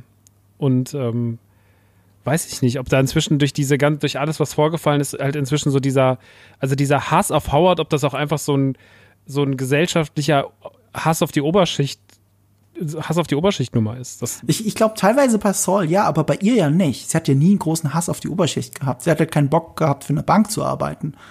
Aber, hm, ich, ich kann das noch nicht so richtig deuten, wo dieser Hass eigentlich herkommt. Aber woher rührt, ja, genau, das, woher rührt der Hass? Das Ja. habe ich mich die ganze Zeit gefragt. Oder ist, ist, es, ist es denn Hass oder, oder will sie sich bereichern? Also ich, mir, mir fehlt doch die definitive Antwort. Ich, ich kann nur drüber spekulieren. Vielleicht will sie auch beweisen, vielleicht wollen sie diesen einen, diesen einen unfassbaren Goliath einfach stürzen sehen. So, weißt du, vielleicht wollen sie einfach das, der Typ, der sich immer, der immer irgendwie da oben war, vielleicht wollen sie den einfach fallen sehen als Sinnbild für alles andere. Was die Serie auf jeden Fall etabliert ist, dass immer dieses, ich kann nicht mit dem Status quo zufrieden sein, egal wie gut er ist, dass das immer in ihr verankert ist. Also ich erinnere mich ganz deutlich an, an diese Geschichte mit dem Mann, der nicht, der, ähm, der nicht wegziehen will bei der Bank. wo wo Saul Goodman ja noch dieses, dieses Bild hin, hinhält und immer drüber lachen. What do you see? A man? Fucking a horse? ich, ich, ich liebe diesen Moment. A man? Fucking a horse? E- Egal. Äh, sie fährt von ihm weg und Ja. will irgendwo zum Termin hinfahren und baut diesen Autounfall, wo sie kurz diesen Blackout einfach hat. Ja, ja, genau. Sie baut diesen Autounfall. Sie kann nicht mit dem Status quo zufrieden sein. Sie muss den immer so selbstzerstörerisch auseinandernehmen. Mhm. Und ich frage mich, ob das ein Symptom davon ist, weil das ist etwas, das zieht sich durch die ganze Serie bei ihr. Nur, nur trifft es jetzt Leute, von denen man das nicht dachte. Der arme Howard, ich habe Mitleid mit ihm. Ja, mein Mitleid hält sich in, Gren man hält sich in Grenzen bei ihm, weil er natürlich, es steht ja auch für irgendwas, was man nicht mag, aber er, er ist halt keine unsympathische Figur, ne? Und er kriegt ja schon Ja. drauf. Also auch diese ganze, es gab ja schon mal diese ganze Bowlingkugel und wir holen die zwei Prostituierten in das Café. Also das, Howard, du schuldest uns noch Geld. Also das war ja, das war ja schon alles. Aber das war ja hilarious. das, das war großartig. und, und das klingt auch so random, aber ich habe Saul Goodman ein bisschen verstanden. ja. Du, da, da hat er endlich sein Leben auf die Reihe gekriegt. Und dann kommt Howard zu ihm und bietet ihm einen Job an. So, jetzt will er ihn auf einmal. Jetzt will er das alles ihm wieder wegnehmen, in Anführungsstrichen. Jetzt, wo er sich die eigene Freiheit erkämpft hat. Jetzt ist er gut genug. Und, und, und irgendwie, ich glaube, da hat er diesen Hass auf Howard und Co. entwickelt. Und noch mehr entwickelt. Den hatte er wahrscheinlich schon vorher. Aber Definitiv noch mehr entwickelt. äh, ja, aber diesen Hass hat nicht Kim Wexler. Und, und das ist so ein bisschen auch wieder das Danny-Problem. Hoffentlich erzählen sie es gut. Ich habe mal eine äh, interessante Interpretation gelesen, woran die letzte Staffel Game of Thrones gescheitert sei. Ich finde zumindest den Punkt sehr gut. Und nicht dieses jetzt, äh, die Bücher waren nicht da und die Geschichte. Nee, die Idee war sehr interessant. alles, was bis dahin in Game of Thrones passiert ist, bei allen Figuren war immer von außen hin auch bedingt. Also die Gesellschaft, die Umstände, die Familie. Es gibt von außen immer einen Druck, warum etwas so passiert, wie es passieren muss. Mhm. Jeder handelt so, weil er eigentlich schon so handeln muss. Mhm. Aber in der letzten Staffel Game of Thrones wird alles, was bei Daenerys Targaryen passiert, ist psychologisch. Das ist nicht so sehr von außen. Wenn, wenn denn überhaupt dann forciert. Also, dass bestimmte Personen sterben müssen und so weiter, damit sie so weit kommen kann. Es ist sehr forciert und das alles ist sehr psychologisch. Ja. Und wenn es psychologisch passiert, es ist sehr schwer, dem Zuschauer begreiflich zu machen. Also, dass er noch mitgeht, dass er das versteht und dahinter steht für das, was da passiert. Wie gesagt, bei allen anderen bösen Sachen, die Daenerys Targaryen immer gemacht hat, konnten wir zumindest überlegen, ist das jetzt rechtens oder nicht? Also man, man, man kann das abwägen. Ist es das wert? Aber da nicht mehr. Ja, das Ab, stimmt. ab da bist du lost. Und wenn du dann lost bist bei einer Figur, ist die Figur für dich lost. Das ist die eine Gefahr, die Better Call Saul hat in der letzten Staffel. Aber was ich auch sehe, ist, alles, was bei Kim Baxter passiert, wird schon von Anfang an mit aufgebaut. Gerade in der fünften Staffel schon forciert. Und es kommt nicht aus dem Nichts, was hier gerade passiert. Vielleicht werden wir auf eine falsche Fährte gelockt, muss man dazu sagen. Es sind noch viele Folgen. Das stimmt. Ja. Ich weiß nicht, kennst du die beste Review aller Zeiten zu Better Call Saul, letzte Staffel von den beiden Zwillingen? Also die Salamanca-Zwillinge, die werden ja von zwei Brüdern gespielt. Ja, ja. Aber die haben in einem Interview bei der Red Carpet Premiere. Das hast du, glaube ich, retweetet, oder? Ja, ja, ich liebe es. Es ist eh merkwürdig, die zwei zu sehen, auch in Anzügen, und sie Ja. reden ganz normal. Ja, man hat immer direkt Angst. Ja, direkt Angst, das ist Wahnsinn. Der eine saß auch im Gefängnis, das war seine Filmkarriere. Also ist ähnlich wie Danny Trejo, der ist ein, früher hat er fürs Kartell gearbeitet, also für, wer war Verbrecher, war, im- war im Gefängnis, ist rausgekommen, hat sich resozialisiert und ist Schauspieler geworden. Finde ich crazy. Ich einfach nur crazy. Ja, also und, und der hat dann seinen kleineren Bruder dann mit reingenommen. Und äh, aber genau der hat in die Kamera dann gesagt, so, also ich kann das gar nicht nachmachen, aber er hat es so schön gesagt, man säße bei der letzten Staffel die ganze Zeit so da und würde nur noch mit der Hand so in den Mund, ich kann es euch jetzt nicht zeigen, aber ich kann es dir zeigen, so jedes Mal würde man so in der letzten Staffel machen. Das ist die beste Review, die ich brauche für diese letzte Staffel. Und äh, ich, ich glaube, vieles davon hat mit Kim Wexler zu tun. Das ist meine Vermutung Vieles. auch ein Schlüsselmoment dann ist natürlich, warum die Folge Carrot and Stick heißt in der zweiten. Sie sagt es, also man kennt dieses Sprichwort, äh, äh, also im Deutschen würde man sagen Zuckerbrot, Zuckerbrot und und Peitsche. Peitsche. Ja. Ja. Und bei den Amis heißt es Carrot and Stick, also Stock oder Karotte, um den Esel halt voranzutreiben oder was auch immer. Und, äh, äh, und sie verliert ja an diesem Dialog dann die Geduld und sagt, okay, Carrot. Und was mir da aufgefallen ist, ist ähm, etwas, was man nie bei Kim sieht. Sie hat ein buntes Hemd an. Also bunt, nicht einfach eine Farbe, sondern fast schon Hawaii-Hemd mäßig. So eine Bluse halt. Und das ist so Saul Goodman in dem Moment. Stimmt. Krass, oder? Da habe ich gar nicht drauf geachtet. Mann, ich war so abgelenkt von der bunten Tapete. Ey, das ist mir am Anfang auch nicht aufgefallen. Das ist erst, als sie rausgegangen sind. Und sie hat ja dieses Fies immer noch in sich drin gehabt. Und Saul war ja total. Er, er wollte das nicht so machen. Ihm war das unangenehm. Er wollte nicht die Leute erpressen. So, sie, sie schubst ihn ja echt hardcore in diese Richtung gerade. Oh Gott, das mit dem Hemd, das macht mich jetzt, das macht mich fertig, ey. Aber ja, das ist eine schöne Beobachtung. Fuck. Aber das war eine geile Szene. äh, auf Twitter habe ich gesehen, einer der Autoren hat äh, auch gesagt, dass das, was sie sagt, dieses You think you've lost everything, you have no idea. Also dieses Plädoyer.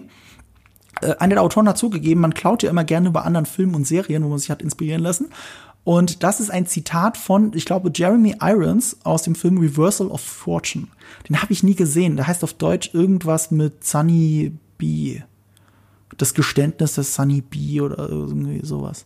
Also ganz merkwürdig, aber Reversal of Fortune heißt der Film und da haben sie die Zeile rausgeklaut. Das wollte ich nur noch mal dazu sagen. Okay. Hast du noch was zu. Kim, was dich beschäftigt? Nee, aber diese Karen Stick-Szene war richtig krass. Also da hast du halt Ja. gemerkt, das war ein Switch, ey, und wie die da losgelegt hat und wie die die da erpresst hat binnen von Minuten und diese ganze Situation auch aufgeräumt hat, weil sie so genervt davon war. Also sie hat ja einfach irgendwann nur noch die Augen verdreht und hast gemerkt, er hat die Situation nicht richtig im Griff. Sie entgleitet ihm dann dieses, ich kann da anrufen, dann dieses Telefonat. Das war wirklich irre. Also es war wieder Ja. so dieser ganz krasse, krasse Better Call Saul Gänsehaut-Moment, weil man wirklich dann da saß, war so, Oh, und dann alles halt auch noch in diesem absurden Setting. Also dieses ganze, Ja, dieses, es ist ein fucking Container. Wer ist das oh, nicht? dieser Container mit dieser, Wa- und im Hintergrund immer diese, er guckt ja dann hoch und sagt, ich liebe diese Freiheitsstatue. Und man guckt dann in diese wackelnde, man kennt das ja hier von so Pizzabuden, wenn da so, so ein Ja. Hähnchen steht da so winkt. Und dann diese wackelnde Freiheitsstatue, die man auch aus dem Intro der, der, in der ersten Folge auch wieder gesehen hat, das ist die Nahaufnahme vom Face. Ähm, das ist ein geiles Setting und darin halt diese ganze, diesen ganze, die ganze Nummer abzuhalten und auch wieder dieses Gangsterpärchen zu entlarven, die wir ja schon aus der ersten Staffel kennen. Irre. Das war eine richtig krasse Szene. Ja, die so karikaturhaft sind. Ja, voll. Die sind wirklich schrecklich karikaturhaft, aber irgendwie unterhaltsam. Ich sehe die gerne. Und äh, ich, auch wenn es karikaturhaft ist, ich kenne mindestens eine Frau in meinem persönlichen Umfeld, die wirklich genauso, des, äh, wie soll ich sagen, wahnsinnig ist. Also die wirklich an, an Lügen bis zum letzten Sekunde festhalten kann, obwohl Geil. jeder Beweis dagegen spricht. Es ist wirklich unfassbar. Also es gibt Menschen, die können halt an einer gewissen Illusion festhalten, würde ich sagen. Egal, was gesagt wird, weil es darf nicht sein. Nee, das haben wir die letzten zwei Jahre auch viel gehabt. Wir hatten, hatten viele Leute. in den letzten zwei Jahren ja, sehr viel gesehen und auch Ja. Entschuldigungen gehört mittlerweile. Stimmt. Ohne aber die Illusion zu benennen. Dann ist es immer schwierig, ob so eine Entschuldigung ernst gemeint ist. Das stimmt. Aber das ist ein anderes Thema. Ich fand auch die Vorstellung wieder schön, also die Freiheitsstatue. Weil war das nicht, also jetzt habe ich Breaking Bad, das ist schon zu lange bei mir her, aber war das nicht bei dem Büro von Saul Goodman so, dass Ja. auch eine Freiheitsstatue war, die gewunken hat? Also nicht die, eine aufblasbare, aber es war halt so standardmäßig da, ne? Das war auch eine aufblasbare, oder? War die glaub, auch aufblasbar? Das war Ja, ja, also als ich zum als dieses Intro mit der mit der mit der Nahaufnahme des, des Gesichts gibt's ja schon Ja, seit. Mhm. ähm, seit der ersten Folge, seit der ersten Staffel und ich habe eigentlich immer gedacht, dass das die sei. Also dass eine, Ja. eine sehr ähnliche bei sich stehen hat.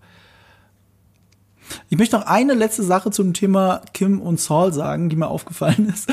Nämlich, äh, wir haben ja gesagt, der Anfang ist ja schon mit dem Auto von Saul Goodman, also dieses Lawyer Up. Und was wir auch sehen, ist ja das Auto von Howard. Und bei seinem Nummernschild steht halt Namaste. Und Namaste, auch wenn das super prätentiös ist, wenn man ehrlich ist, aber es heißt ja immer noch Verbeugung vor dir oder irgendwie sowas. Es ist lebensbejahend. Und Lawyer Up ist halt so, fuck it, Lawyer Ja. Up. Und genau das ist Kim Wexler am Ende dieser Szene. Lawyer Up. Voll. Holy shit. Ja, aber wer die dann verfolgt, ist ja mutmaßlich, wenn wir es richtig gesehen haben, keine Ahnung, Lalo Salamanca. Eine meiner absoluten Lieblingsfiguren aus dem Breaking Bad Universum. Meinst du, das Er fährt ja dann im letzten Shot ihnen hinterher. Also ich hätte es jetzt vermutet, dass er es ist. ist er dann schon so schnell da drüben, weil er war eben noch in Mexiko. Deswegen war ich so ein bisschen so, hm, okay. Aber gut, es könnte sein. Also immer schwierig, wie viel Zeit vergangen ist. Ja. Lalo Salamanca, der überlebt hat und der ja erstmal flüchten will, ne? Er kriegt ja dann, er kriegt ja, Ja. dann, er geht ja, will ja dann eigentlich in diesen, diesen, ist das dann, fährt er dann schon direkt zu diesem Heuballen-Auto, wo, wo er dann über die Grenze geschmuggelt werden soll? Ist das die erste Amtshandlung, die er macht nach seiner Flucht? Äh, nicht die allererste. Also je nachdem, was du als Flucht bezeichnest. Ah, ist ja noch bei Ich dieser Familie sehr- zwischendrin. Ja, ich Mit der sagen. Scherenszene. Die sehr kryptisch ist. Ja, sehr kryptisch, aber weißt du, woran mich das erinnert? An einen Gutsherrn, einen Gutsherr im Mittelalter. Der kommt dann zu einem Haus, jeder kennt ihn, als würden alle unter ihm leben. Weißt du, die gehen ja quasi mit seiner Erlaubnis zum Zahnarzt oder mit seiner Hilfe. Es hat mich erinnert an, ähm, an die Darstellung von Pablo Escobar Narcos. Wo Ja, ja auch das ja. Dorf ihn so ein bisschen, ne, er hat ja so eine, er hat ja so eine heilige Position gehabt, der, Ja. Genau. der große Pablo Escobar. Und das hatte ich so ein bisschen, diese Pablo Escobar-Vibes. Ja. Das ist ja wieder eine Standesgesellschaft. Das ist, das ist der Adlige, der bewirtet wird von den Untertanen. Ja. Und weil ihm diese Untertanen auch so wenig bedeuten, holy fucking moly. Ich habe ich hab's erst so, als er die Schere auseinandergebaut hat, habe ich schon gefragt, so, was, was passiert denn hier? Was ist denn sein Problem? Und dann, oh mein Gott, er sollte, der andere sollte sich rasieren. Alles klar, alles klar. Holy fucking shit. Was für ein Soziopath ist eigentlich Lalo Salamanca? Deswegen finde ich so faszinierend, dieses Grinsen die ganze Zeit, dieses Aufgesetzte. Und gleichzeitig weißt du, mit den Augen bringt er dich gerade um. Das ist immer unangenehm, wenn der im Raum ist. Spielt er halt perfekt. Spielt er halt wahnsinnig perfekt. Aber ich habe das, ich habe mich die ganze Zeit, ich hab, deswegen habe ich auch kryptisch gesagt, weil ich war mir halt wirklich nicht sicher, wie die ganze Geschichte ausgegangen ist. Aber er hat die schon umgebracht. Also, der eine ist jetzt die verbrannte Leiche. Sie muss er ja auch um, umgebracht haben, sonst wäre sie zur Polizei gegangen. Ähm, ich weiß nur nicht, was sie mit ihrem Leichnam gemacht hat. Das ist äh, dann die Frage natürlich. Äh, die kann aber, da auch eine normale Familie in dieser Villa lebt, kann er fast schon einfach dazulegen. Aber vielleicht wäre es auch auffällig. Also, es ist Mexiko, er wird schon eine Möglichkeit finden, eine Leiche loszuwerden. äh, holy shit. Ja. Holy shit. Und dann hat er, ähm, kennst du noch diese Bankraubszene mit Lalo? Also nicht Bankraub, das ist jetzt falsch, aber dieses Wire-Transfer, als er Werner Ziegler verfolgt. Oder eigentlich Mike verfolgt, der Werner verfolgt. Da beginnt er ja dieses Verbrechen. Also er geht zu so dieser Wire-Bank und will diesen einen Typen ausquetschen. Und der sagt ihm nichts. Und dann gibt's diese berühmte Szene, in der auf einmal das Telefon klingelt und die Kamera, weil es ist Better Call Saul, es wird alles in One-Shot gelöst, die Kamera geht dann so mit, mit dem Bankangestellten, der geht ans Telefon, geht daran, wimmelt jemanden ab, legt wieder auf, Kamera geht wieder zurück, Lalo ist weg. Und der nächste Moment ist, als er sich fragt, wo ist der denn? Und guckt so nach oben an die Decke und du hörst es schon so laufen. Und dann bricht Lalo mit gezogener Waffe durch die Decke hinter ihm durch also er geht, geht damit diese Schutzscheibe, diese kugelsichere in der Bank, mhm. bricht durch die Decke durch und steht da auf einmal mit gezogener Waffe und zwingt ihn dann zur Herausgabe von allem, was mit Mike zu tun hat. Ich kann mich gerade nicht an diese Szene erinnern. Das macht mich gerade wahnsinnig. Muss man mal angucken. Das ist so, das ist die erste, erste, wenn du so willst, Action-Szene von Lalo. Äh, und ich finde sie halt legendär. Und was mir auch beim Rewatch dann nochmal aufgefallen ist, dass Lalo halt da durchbricht wie so ein Superheld. Also es sieht wirklich, also dass er keine Superhero-Landing macht, ist gerade alles. Dass er nicht auf einem Knie noch so landet wie Black Widow. Aber der Typ bricht einfach durch die Decke und bleibt auf beiden Beinen stehen mit einer gezogenen Waffe. Mhm. Umschnitt, dass du siehst, dass es kein Stuntman mehr ist. Umschnitt auf Tony Dalton mit der Waffe und seinem berühmten Lächeln. Und das alles fünf Minuten, bevor er den Typen umbringt, was wir dann später erfahren. Der hat den Laden dann abgefackelt. Deswegen ist er ins Gefängnis gekommen, Lalo. Mhm. Weil äh, Mike ihn doch äh, quasi ähm, bei der Polizei angeschwärzt hat. Das war der große Move von Gus Fring, der mit Lalo erstmal weggesperrt wird und weg ist. Aber dadurch, dass Lalo sich halt hat rausholen lassen, von Saul Goodman natürlich, ähm, haben sie sehr viele Probleme. So. Und äh, ja, Lalo kam mir da schon immer vor wie so ein Superheld. Und deswegen fand ich das so bezeichnend, als er auf diesem Pickup, äh, auf diesem Truck sitzt, hinten drauf, mit dem Halstuch so über dem Gesicht. Mhm. Einerseits maskiert wie ein Superheld, andererseits wie so ein, wie so ein Bankräuber in einem Western. Und, und das endet ja auch in so einem Western-Duell. Er steht mit breitbeinig vor diesen anderen zwei Typen, die ihm das Geld nicht zurückgeben wollen. Und äh, auch da wieder, ich liebe Better Call Saul für sowas. Du siehst die Schießerei nicht, so du hörst sie nur und eine Kugel schlägt durch das Stroh und das Licht fällt ein bei den Leuten, die da sitzen und an nichts Böses denken und jetzt um ihr Leben fürchten müssen. Es ist großartig. Und wie ein Superheld zieht er dann das so die Tür weg und befreit sie quasi ja. von diesen Typen. Obwohl die ja eigentlich denen Geld gegeben haben, damit sie über die Grenze kommen. Aber ja. es wirkt so, als würde er Menschen befreien, wie ein Superheld. Das hatte auch was ganz Trockenes. Ich hatte sogar ganz kurz in Napoleon Dynamite Vibes, weil das war wirklich so, ja, sorry Leute, ihr könnt dann doch nicht, irgendwie, ihr könnt leider doch nicht jetzt hier fahren. Äh, du gibst den ganzen Leuten ihr Geld zurück, ne? Hier, tschüss. Und dann haut er ab. Ähm, absurde Szene auf jeden Fall. Dann aber so ein komischer Gerechtigkeitssinn, der so durch, der so durchscheint, obwohl er gerade irgendwie so eine harmlose, harmlose Zivilisten äh, getötet hat, mhm. die ihm noch irgendwie anhimmeln. Also, äh, wie viel Soziopath geht, ne? Ja. Er hat doch trotzdem sowas Charismatisches halt. Weißt du, er ist der Typ, der fröhlich, seine allererste Szene in der Serie ist ja, dass er fröhlich in der Küche sitzt und kocht und dabei singt. Und, und, aber das Bedrohliche ist, dass er, dass er äh, Vago, äh, Varga, ich sag die ganze Zeit Vago, dass er Varga, Nacho Varga dazu fast schon, also auf, es ihm aufdrängt, davon zu kosten. Mhm, er würde es mhm. bereuen, wenn er es nicht macht und so weiter und so fort. Und es ist auch so, ich meine, er drängt ihn halt und will dieses Vertrauen aufbauen, aber es ist so unheimlich gleichzeitig. Mhm. Und er sagt auch noch so konträr, ihr werdet nicht bemerken, dass ich hier bin, überhaupt hier bin, um die Sachen zu regeln und so. Aber du hörst halt laut seine Musik, alle haben eingestellt zu arbeiten, alle haben Angst vor ihm und, äh, und die ganze Küche riecht halt, weil er da gerade gekocht hat. Er ist halt so auffällig, wie es nur geht, mit seinen ja, ja. auffälligen Hemden. Aber dieses Lächeln dann, dass das entwaffnen soll gleichzeitig. Es ist immer so ein Kontrast. Kennst du das aus How I Met Your Mother, wo sie die Augen bei dem Captain zuhalten und dann den Mund zuhalten? Die Augen wollen nicht töten, der Mund sagt Hallo Freund. Irgendwie ja, ja. ich erinnere mich ja. Genau das ist Lalo eigentlich. Ja. Dadurch hat er halt eine krasse Bedrohlichkeit. Das ist halt, also das ist also diese, das sind ja die besten Bösewichte, die halt so funktionieren und nicht einfach nur, ich bin äh, Darkseid, ich will einfach nur die Welt äh, an mich reißen. Tschüss. Einer der besten Videospielbösewichte aller Zeiten war ja Vars in Far Cry 3. Absolut. Und deswegen liebe ich es, dass er von dem gleichen Schauspieler Michael Mando in Nacho, als Nacho Varga gespielt wird in dieser Serie. Boah, das wusste, das ist mir, ach du Scheiße.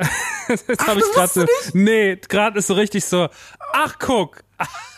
ich gebe okay. dir noch mehr Meter, pass auf, jetzt springe ich Gott, oh Gehirn, Gott, oh okay? Gott, oh Gott. Tu's. Erinnerst du dich an die erste Staffel, an die Szene, in der Mike zusammen mit zwei anderen Henchmen da steht und abgeholt werden will für einen Job von diesem Nerd in, in, in seinem Auto, um Pillen zu verkaufen? Der braucht drei Bodyguards und er will drei Bodyguards bezahlen und da stehen drei Leute. Mike, so ein großer Dicker und so ein komischer, lauter, großer Typ, der ein bisschen dünner ist. Und das ist, äh, ich hoffe, ich kriege den Namen richtig auf die Kette, Steve Ogg. Das ist Trevor aus GTA.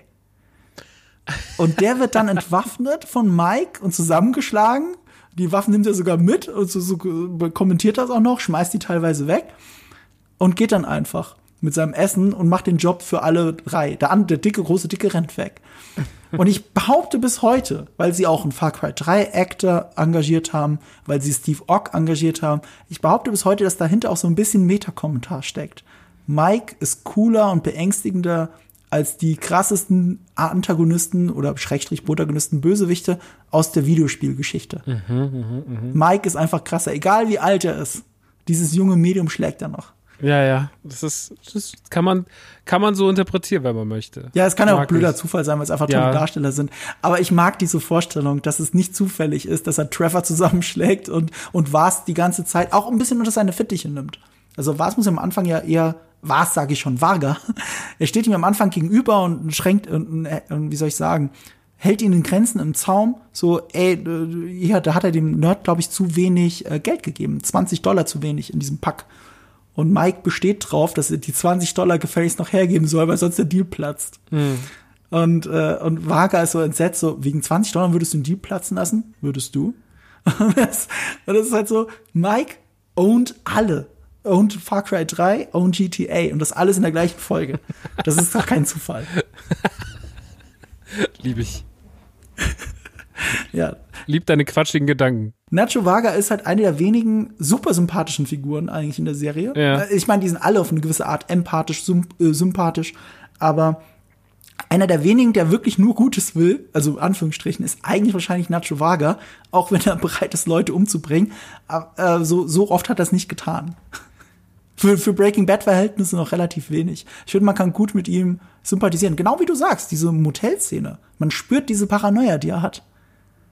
Und er hat ja noch recht mit dem scheiß Loch im Fenster. Ich dachte noch, ja, er spinnt doch jetzt total. Da ist doch jetzt keiner hinter dem Loch. Ja, ja, das sagt ihr am Anfang auch. Wahnsinn. Und als er dann das erste Mal die Tür aufmacht, ist man so, ah, okay, vielleicht. Und dann, das ist ja eh, ich liebe, das ist ja was, was, was auch hier wieder zum Vorschein kommt, was ich an Saul, äh, was ich an Better Call Saul liebe, ist, es werden, es passieren Dinge und man fragt sich ganz lange, warum passiert das jetzt? Und ähm, er guckt da ewig raus, er guckt ewig auf dieses Gebäude, fragt ja, was willst du eigentlich gerade? Dann tritt er die, dann, dann schmeißt er sein Essen durch den Raum, du verstehst gar nicht so richtig warum. Dann tritt er die Klimaanlage raus und dann schlüsselt sich das erst hinten raus auf, warum gewisse Sachen passieren. Das macht die Serie ja sehr oft und das liebe ich ja an, an Better Call Saul, weil sie dich immer erstmal vor so ein Rätsel stellt. Warum baut Mike jetzt eigentlich 40 Minuten lang sein Auto auseinander? Warum passiert das und das? Und das hast du ganz, ganz oft. Das hast du da halt auch wieder. Das ist ein ganz klassisches Stilmittel, was immer wieder funktioniert, weil es immer hinten raus wunderschön aufgeht. Ja, du rätselst mit, daraus entsteht dann auch Anspannung. Und wie du, wie ich schon gesagt habe, Show don't tell. Das macht die Serie in Perfektion. Und wenn sie dir fünf Minuten lang Sachen showen müssen und du die ganze Zeit überlegst, was wollen die mir eigentlich sagen? Ja, ja, ja. Und dann erfährst du, dann fällst du dir wie Schuppen von den Augen und du bist einfach so, ah, dieser Erkenntnisgewinn schon. Und selbst wenn du weißt, was passiert, ist es immer noch spannend zu sehen. Kommt er jetzt drauf? Entdeckt er es? Entdeckt er es nicht? Ein perfektes Beispiel für Show Don't Tell ist auch ähm, der Moment zwischen Hector Salamanca und Gus. Hector reicht ihm die Hand. Und das ist einfach zu viel. Das ist so, du als Zuschauer weißt doch schon, das ist Hector Salamanca. Wir haben gesehen, wie Hector Salamanca in Breaking Bad Gus Freund das Gehirn ausgeblasen hat und wie er noch drüber gelacht hat über die beiden. Der Typ reicht Gus Fring niemals die Hand. What the fuck is going on here? Und, und Gus nimmt so die Hand und du weißt ja, Gus Fring glänzt ja dadurch, dass er offensichtlich keine Emotionen hat, keine sichtbaren. Ja. Aber das ist dieser fast schon dieser sogenannte Kuleshov-Effekt. Du siehst ein ausdrucksloses Gesicht, aber durch den Kontext weißt du, was das bedeutet, was er denkt. Und Show don't tell. Trotzdem sagt es uns aber die Szene drauf, Salamanca lebt. so gut. Ja, Salamanca lebt, das ist so geil. Das war eine großartige Szene, habe ich geliebt. Hammer. Und da war auch so, so eine schöne Bildsprache drin. In der Szene davor war es, glaube ich.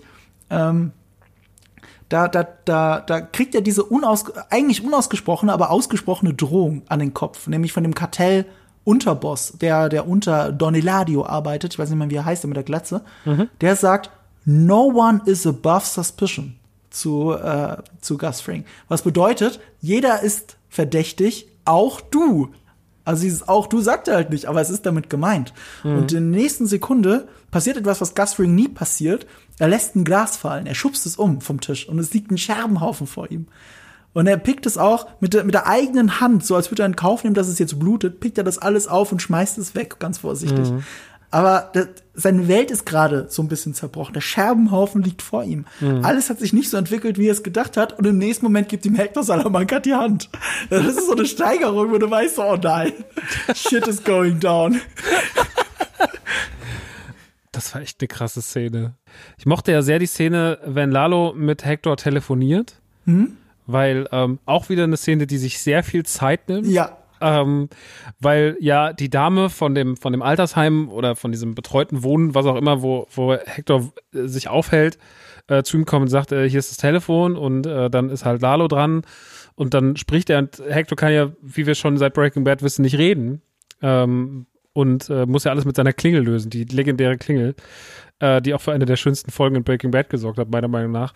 Und ähm, das ist auch alles so absurd, weil du diese Frau siehst, wie sie immer neben ihm kniet, mit dem Telefon ans Ohr haltend, er die ganze Zeit, also dann irgendwann fängt ja Lalo an, Buchstaben zu sagen, damit er halt irgendwie äh, das äh, Wörter zusammenkriegt, so. Und äh, wo er dann irgendwann, ich glaube, Beweis kam ja dann raus als Wort, ne? Ja. So. Ähm, und ja, so das war einfach, also das war einfach wieder großartig, weil sie sich auch so viel Zeit nimmt und weil sie so ganz weird eine Geschichte, weil sie eine ganz weird eine Szene erzählt. Also einfach eine ganz weirde Szene, die da zu sehen ist. Wir haben uns aber verschiedene Sachen zeigt, auch, auch mit dem ähm, mit der Zeit nehmen. Ich meine, literally, es ist das ABC. Weißt du, wie lange es Ja. dauert, jedes Mal für jeden Buchstaben das ganze ABC zu- durchzugehen? Die, die gehen auch nur das halbe ABC für den Spaß durch. Und danach hörst du es auch schon nicht mehr, aber du, Ja, ja. die Zeit vergeht trotzdem. Und innerlich stirbst du ja gerade als Zuschauer, denkst so, oh nein, das ABC und das dauert jetzt ewig. Aber es ist so, andererseits ist es so süß, dass Lalo Salamanca, während zwei bewaffnete Typen auf ihn warten, dass er in diesen blöden Truck endlich einsteigt, Mhm. Das ganze ABC seinem Onkel vorbietet, er auch genau weiß, dass Hector Salamanca super klar im Kopf ist und auch wirklich der Rat von Hector Salamanca ihm wichtig ist. Weißt du, er, er behandelt ihn nicht so wie alle anderen drumherum, auch diese Frau, die gerade neben ihm kniet. Alle behandeln ihn wie einen senilen alten Mann. Auch der, Don Eladio, äh, der Ty- also nicht Don Eladio selber, sondern äh, der Abgesandte von Don Eladio, der, der ist ja mit dabei, wenn Gus Fring Hector Salamanca gegenüber sitzt. Und der redet auch mit ihm, mit dem alten tauben Mann, der nichts mehr wissen, der nicht mehr weiß, was vor sich geht. Aber Lalo nicht. Deswegen gewinnt er ja wieder so Respekt auch bei einem. Egal wie soziopathisch er handelt, er ist allein schon dadurch charismatisch, dass er einen behinderten alten Menschen unserer Gesellschaft für 1000 Prozent voll nimmt. Absolut. Während wir alle anderen keinen Bock hätten, mit Hector Salamanca überhaupt zu reden. Oder überhaupt neben ihm zu sitzen. Also unabhängig davon, dass es fucking Hector Salamanca ist. Es ist einfach, Krass Angst. ja. Und, und, und, und, er, und er redet mit ihm, als, als würden sie morgen zusammen einen trinken gehen. Es gibt ja auch diesen herzlichen Moment aus der Serie, wo er ihm äh, einen Schuss Whisky noch so ins Getränk macht. Oder was auch immer es ist. Ja, und äh, siehst du, das sind so, das sind die wenigen Sympathiepunkte, die dann Salamanca auch aufbauen kann, also Lalo Salamanca aufbauen kann. Es gibt noch einen schönen Moment, der mir aufgefallen ist, äh, bei Vaga, bevor wir den jetzt komplett abhaken, ähm, bei dieser Schießerei mit den Zwillingen, ne?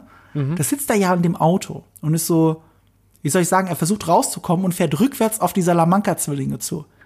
Erinnerst du dich an Hank und seine Schießerei mit den Zwillingen? Boah, das ist auch schon wieder lange her. Ja, da war er im Parkinglot von, keine Ahnung, Supermarkt oder was auch immer. Und dann kommt, da kommt, da kommt der eine Zwilling hinterm Auto, taucht er auf, hebt die Waffe und schießt da drauf. Schießt auf Hank, Hank äh, Schrader. Und Hank legt den Rückwärtsgang ein in seiner Verzweiflung und fährt ihn über den Haufen an ein anderes Auto dran und bricht ihm beide Beine. Und wie wir dann später fahren, werden sie auch amputiert. Du erinnerst dich an diese Terminator-Szene, als Ja, der ja, eine ja. Zwilling dann auf dem Boden ist und noch, und noch Immer noch weitermacht und du bist so, Mann, Alter, ihr seid krank, Alter. Hammer, ey. Hammer. Ja. Und das hat Hank Schrader ihm angetan. Hank Schrader fährt mit dem Auto rückwärts in seiner Verzweiflung und trifft ihn. Vaga ist eben nicht Hank Schrader. Vaga in seiner Verzweiflung fährt auch rückwärts auf zwei Zwillinge zu. Die doppelte Chance. zu treffen. Und beide gehen ganz nonchalant rechts und links an dem Auto vorbei, als wäre nix. Und da muss ich wirklich, da muss ich wirklich so hart in dem Moment, wo er schon auf die zufällt, so dran denken, so. Weil ich diese Reihe wirklich vor ein paar Tagen noch mal auf YouTube gesehen habe. Ja. Und so, oh fuck, oh fuck, passiert das? Aber kann das sein? Und dann, nö, lauf aber so dran vorbei.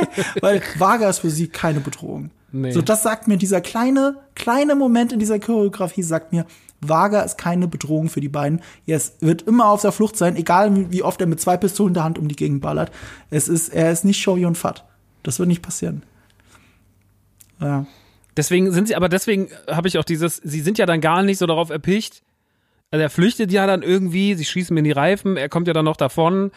Aber so richtig, ähm, man rennt ihm dann auch noch ein Stück hinterher, aber so richtig auf Angriff geht man ja gar nicht mehr. Weil sie wahrscheinlich auch wissen, so, naja, den kriegen, den kriegen wir nochmal, wenn wir wollen. Ähm, fand ich irgendwie, also da, da hat, ich finde, man hat zu wenig unternommen dafür, dass man den jetzt fast hatte, weißt du? Vielleicht habe ich das auch falsch gedeutet. Ja, also du meinst, dass das Kartell.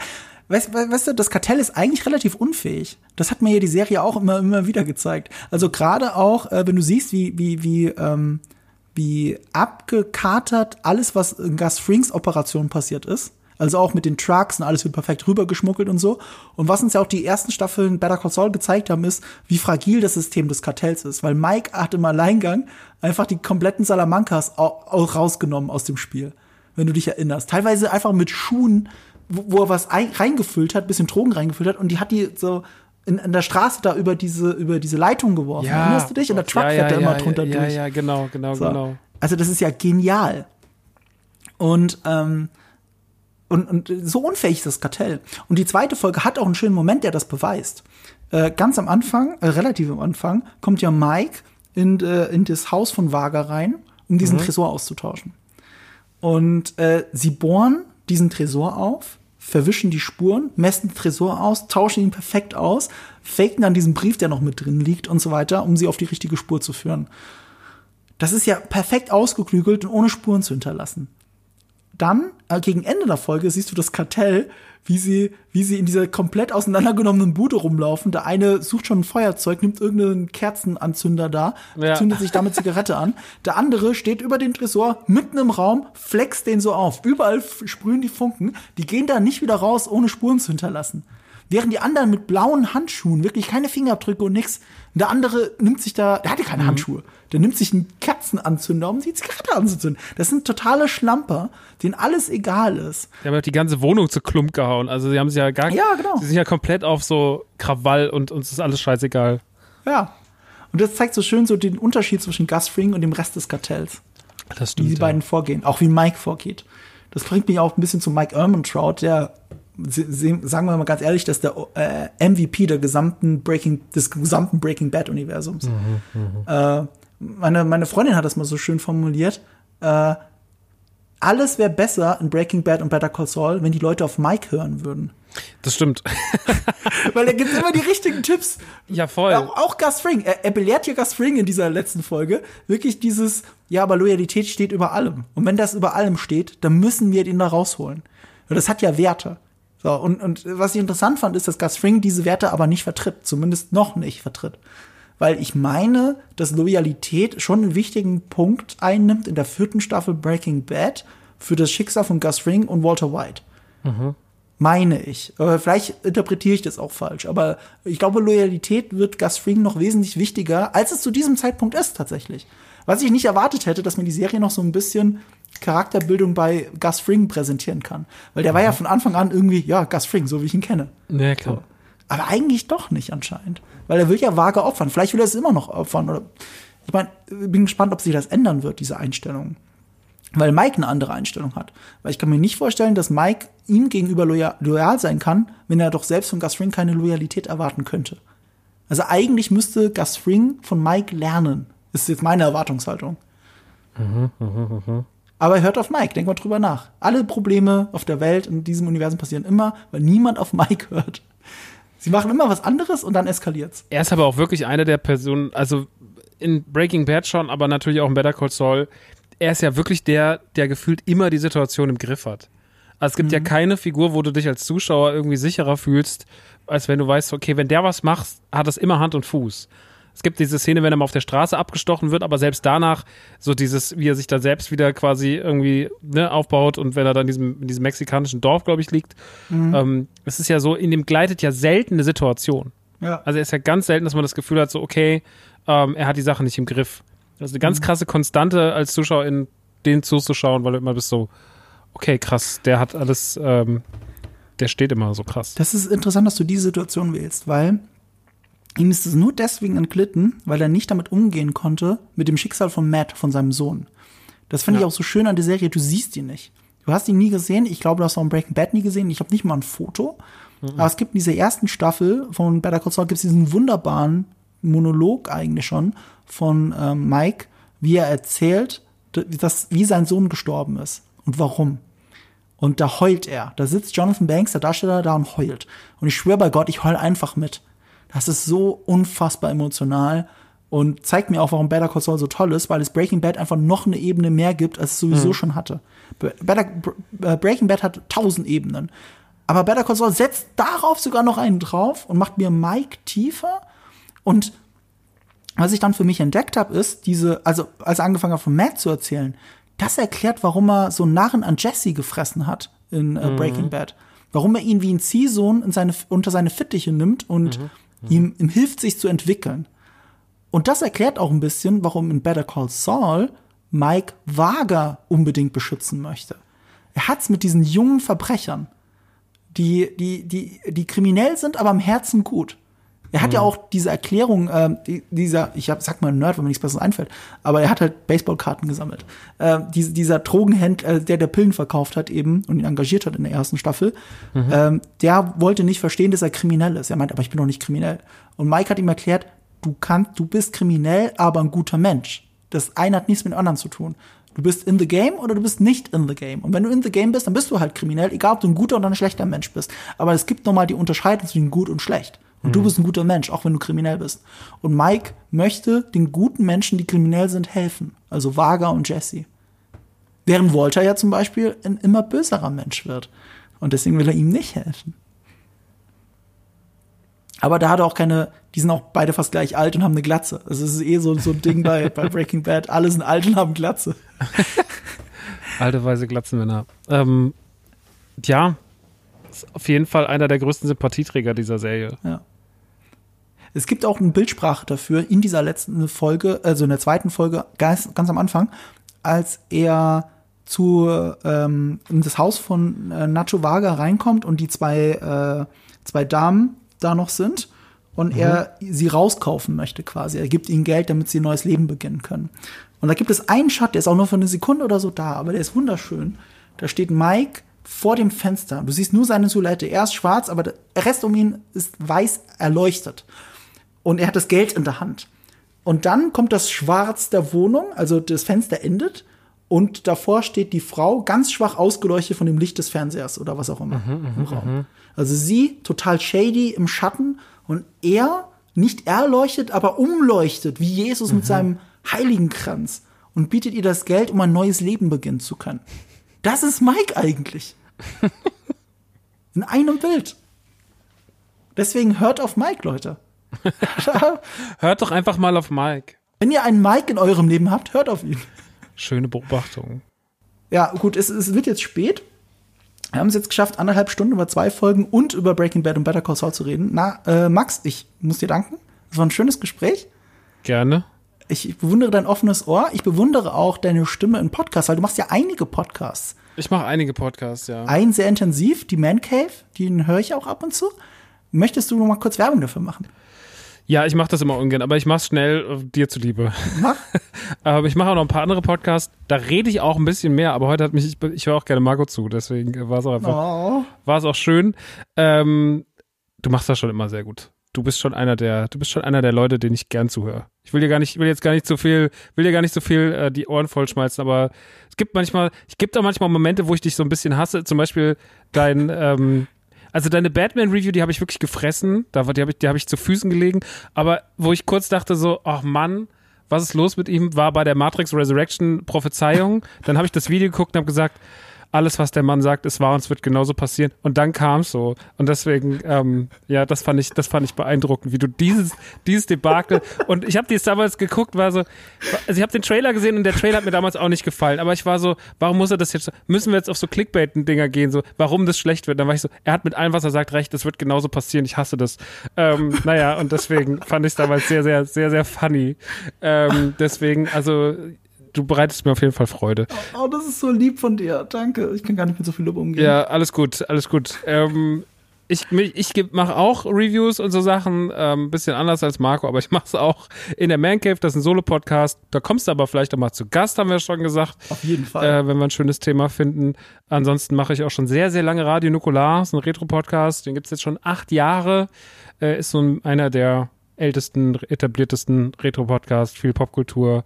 Dann bin ich noch beim Autokino. Das ist wirklich ein sehr fahrlässiger Filmpodcast. Wenn ihr diese Reviews von Marco mögt, hört den nicht. Das ist wirklich, das ist einfach, das ist ein schlechter Scherz. Da so reden einfach, der eine hat überhaupt, der, der eine guckt's meistens nicht mal und ich versuche es irgendwie noch zu retten. Es ist relativ schwierig. Und und dann habe ich noch einen Podcast gemacht mit meinem Papa, der hieß äh, unsere, unsere Lieblingsfilme, mein Vater, unsere Lieblingsfilme und ich, den haben wir zwei Staffeln gemacht für Kabel 1. Und da hat mein Vater, das fand ich immer so, das fand ich immer sehr, sehr sweet, weil mein Papa hat sich wirklich sau viel Mühe gegeben, sich richtig tief in die Filme reinzufräsen und die SchauspielerInnen dahinter. Und das habe ich geliebt. Ich habe eigentlich, eigentlich nur mal da gesessen und gesagt, wo holt mein Vater nochmal die Energie und vor allem diese ganzen Quellen her? Das hat mir immer sehr viel Freude gemacht. Ist aber leider abgesetzt worden von Kabel 1, aber die zwei Staffeln gibt's noch. Die kann man einfach nochmal hören. Die sind ganz sweet geworden. Vor allem wegen meinem Papa. Ähm, ja, mhm. das mache ich so. Ansonsten habe ich noch einen Store und noch andere Sachen, aber ist auch scheißegal. Guck dir nee, auf Twitter. Nee, das ist nicht scheißegal. Ich werde dich dein, in deinem Store noch besuchen. Das musst du äh, auch noch machen. Die Nerdy Turdy Gang in Frankfurt, ne? In Rottgau bei Frankfurt. Das ist ein ganz, in Rottgau bei Frankfurt. Ja, das ist mein Kaff, wo ich ursprünglich herkomme. Ich habe dir ja schon gesagt, ich habe einen guten Freund in Hanau, den wollte ich eh dieses Jahr nochmal besuchen. Das heißt, ich werde mich äh, bei dir ankündigen und auf jeden Fall in deinen Store reinkommen, weil ich bin ziemlich neidisch, was du da alles hast. Also manchmal sehe ich da Sachen so, fuck, ey, der hat den Hasbro Boba Fett Blaster. Wie cool ist das denn? Der war geil, noch. Alter. Der war richtig, richtig geil. Das glaube ich. Ja, der war auch echt. Also ich, ich habe ein, ähm, ich habe einen E11 Blaster oder ich weiß nicht, wie der neue heißt, aus den neueren Star Wars Filmen, den gibt's ja auch als Nerf Gun. Mhm. Und ich habe mich ungelogen über mehrere Tage hinweg auf dem Balkon, da hatte ich so einen Karton liegen und da hatte ich den drin und habe den schwarz lackiert. Halt über mehrere Tage hinweg, das war echt anstrengend viel. Äh, normalerweise, ich habe auch einen anderen modifizierten Blaster, den habe ich noch grundiert, also abgeschliffen, grundiert super mm. aufwendig, Feder ausgetauscht, damit ich den Leuten die Augen ausschießen kann. Aber, aber bei dem geht's ja nur darum, dass er geil aussieht. Ja. Also ungelogen mit meinem Lieblingsnerf. Guck mal hier, hier habe ich ihn. Das, das war mal bunt, aber es sieht jetzt aus wie eine Steampunk-Batman-Pistole. Ja. Bayonetta. Und da, der ist so stark jetzt, da kann ich einen Lichtschalter ausschalten damit, aber ich muss halt treffen. Wirklich? Ja, also ja, ich darf halt nicht so weit davon wegsitzen. Tauscht man da die, tauscht man dann da die Federn aus und dann haben die mehr Druck oder was? Habe ich noch nie gehört. Ja, du kannst auf Amazon, glaube ich, kannst du, darf man das eigentlich sagen? Egal. Du kannst auf Amazon Federn kaufen, die zufälligerweise genau in bestimmte Blaster passen und äh, die dann damit stärker sind. Die Modding-Szene von Nerf Guns. Geil. Ja, der Mando Blaster war geil, weil den konnte man halt auch, der hatte ja nicht die Originalfarben, aber den konnte man so schön, den, den konnte man bestimmt richtig schön modifizieren. Ja, eben. Ich habe mir tatsächlich mitgenommen. Jetzt kommt aber ja bald der Boba Blaster, ne? Der kommt jetzt auch. Also hier die Knarre, die er in Book of Boba Fett hat. Wenn man darauf Bock hat, ist das auch eine ganz coole Sache. Ähm, aber der andere, der Mando Blaster, den gibt's auch nicht mehr. Der ist auch uns ausverkauft inzwischen. Ich habe aber den Boba Blaster gemeint. Habe ich Mando Blaster gesagt? Ne, der Boba Blaster kommt ja noch. Mando Blaster hatten wir, das war das große, das 2-Meter-Ding.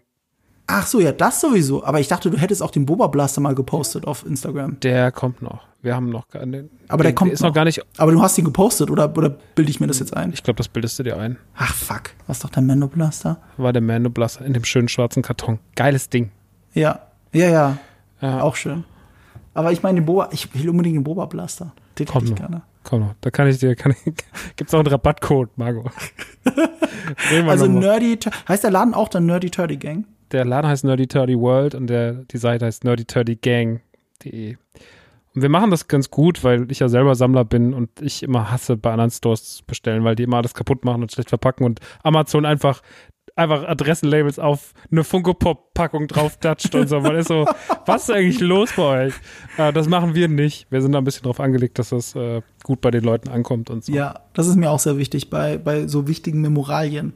Ähm, und äh, ja, wie gesagt, wer, wer Max mehr hören will, unbedingt, also entweder seine Musik auf Spotify oder eben auch auf Spotify die Man Cave.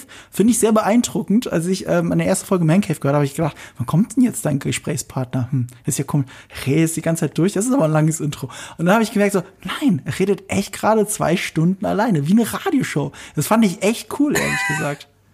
Ja, das ist, ähm, da quatscht mir keiner dazwischen. das ist immer, weil ich habe früher immer, ich war früher bei Rumble Pack, das war mal so ein Gaming-Podcast, den gibt's aber nicht mehr. Da wurden auch irgendwie alle Folgen gelöscht, weil die sich gestritten haben und dann, keine Ahnung. und ähm, da habe ich manchmal so lange Monologe gehalten, da waren aber alle so, oh, Tippelchen und dann habe ich gedacht, so, ach, wenn, als ich dann da raus war, habe ich gedacht, dann mache ich jetzt einen Solo-Podcast, da kann ich alleine reden, so viel ich will. Und ähm, das macht mir auch Spaß. Es tut mir leid, dass ich dein Konzept heute ein bisschen kaputt gemacht habe, aber es war trotzdem schön. Nee, ist aber schön, ich war einfach mal ein bisschen Zuhörer. Und von dir kann ich auch noch was lernen, Marco, deswegen alles gut. Ach, das ist so lieb.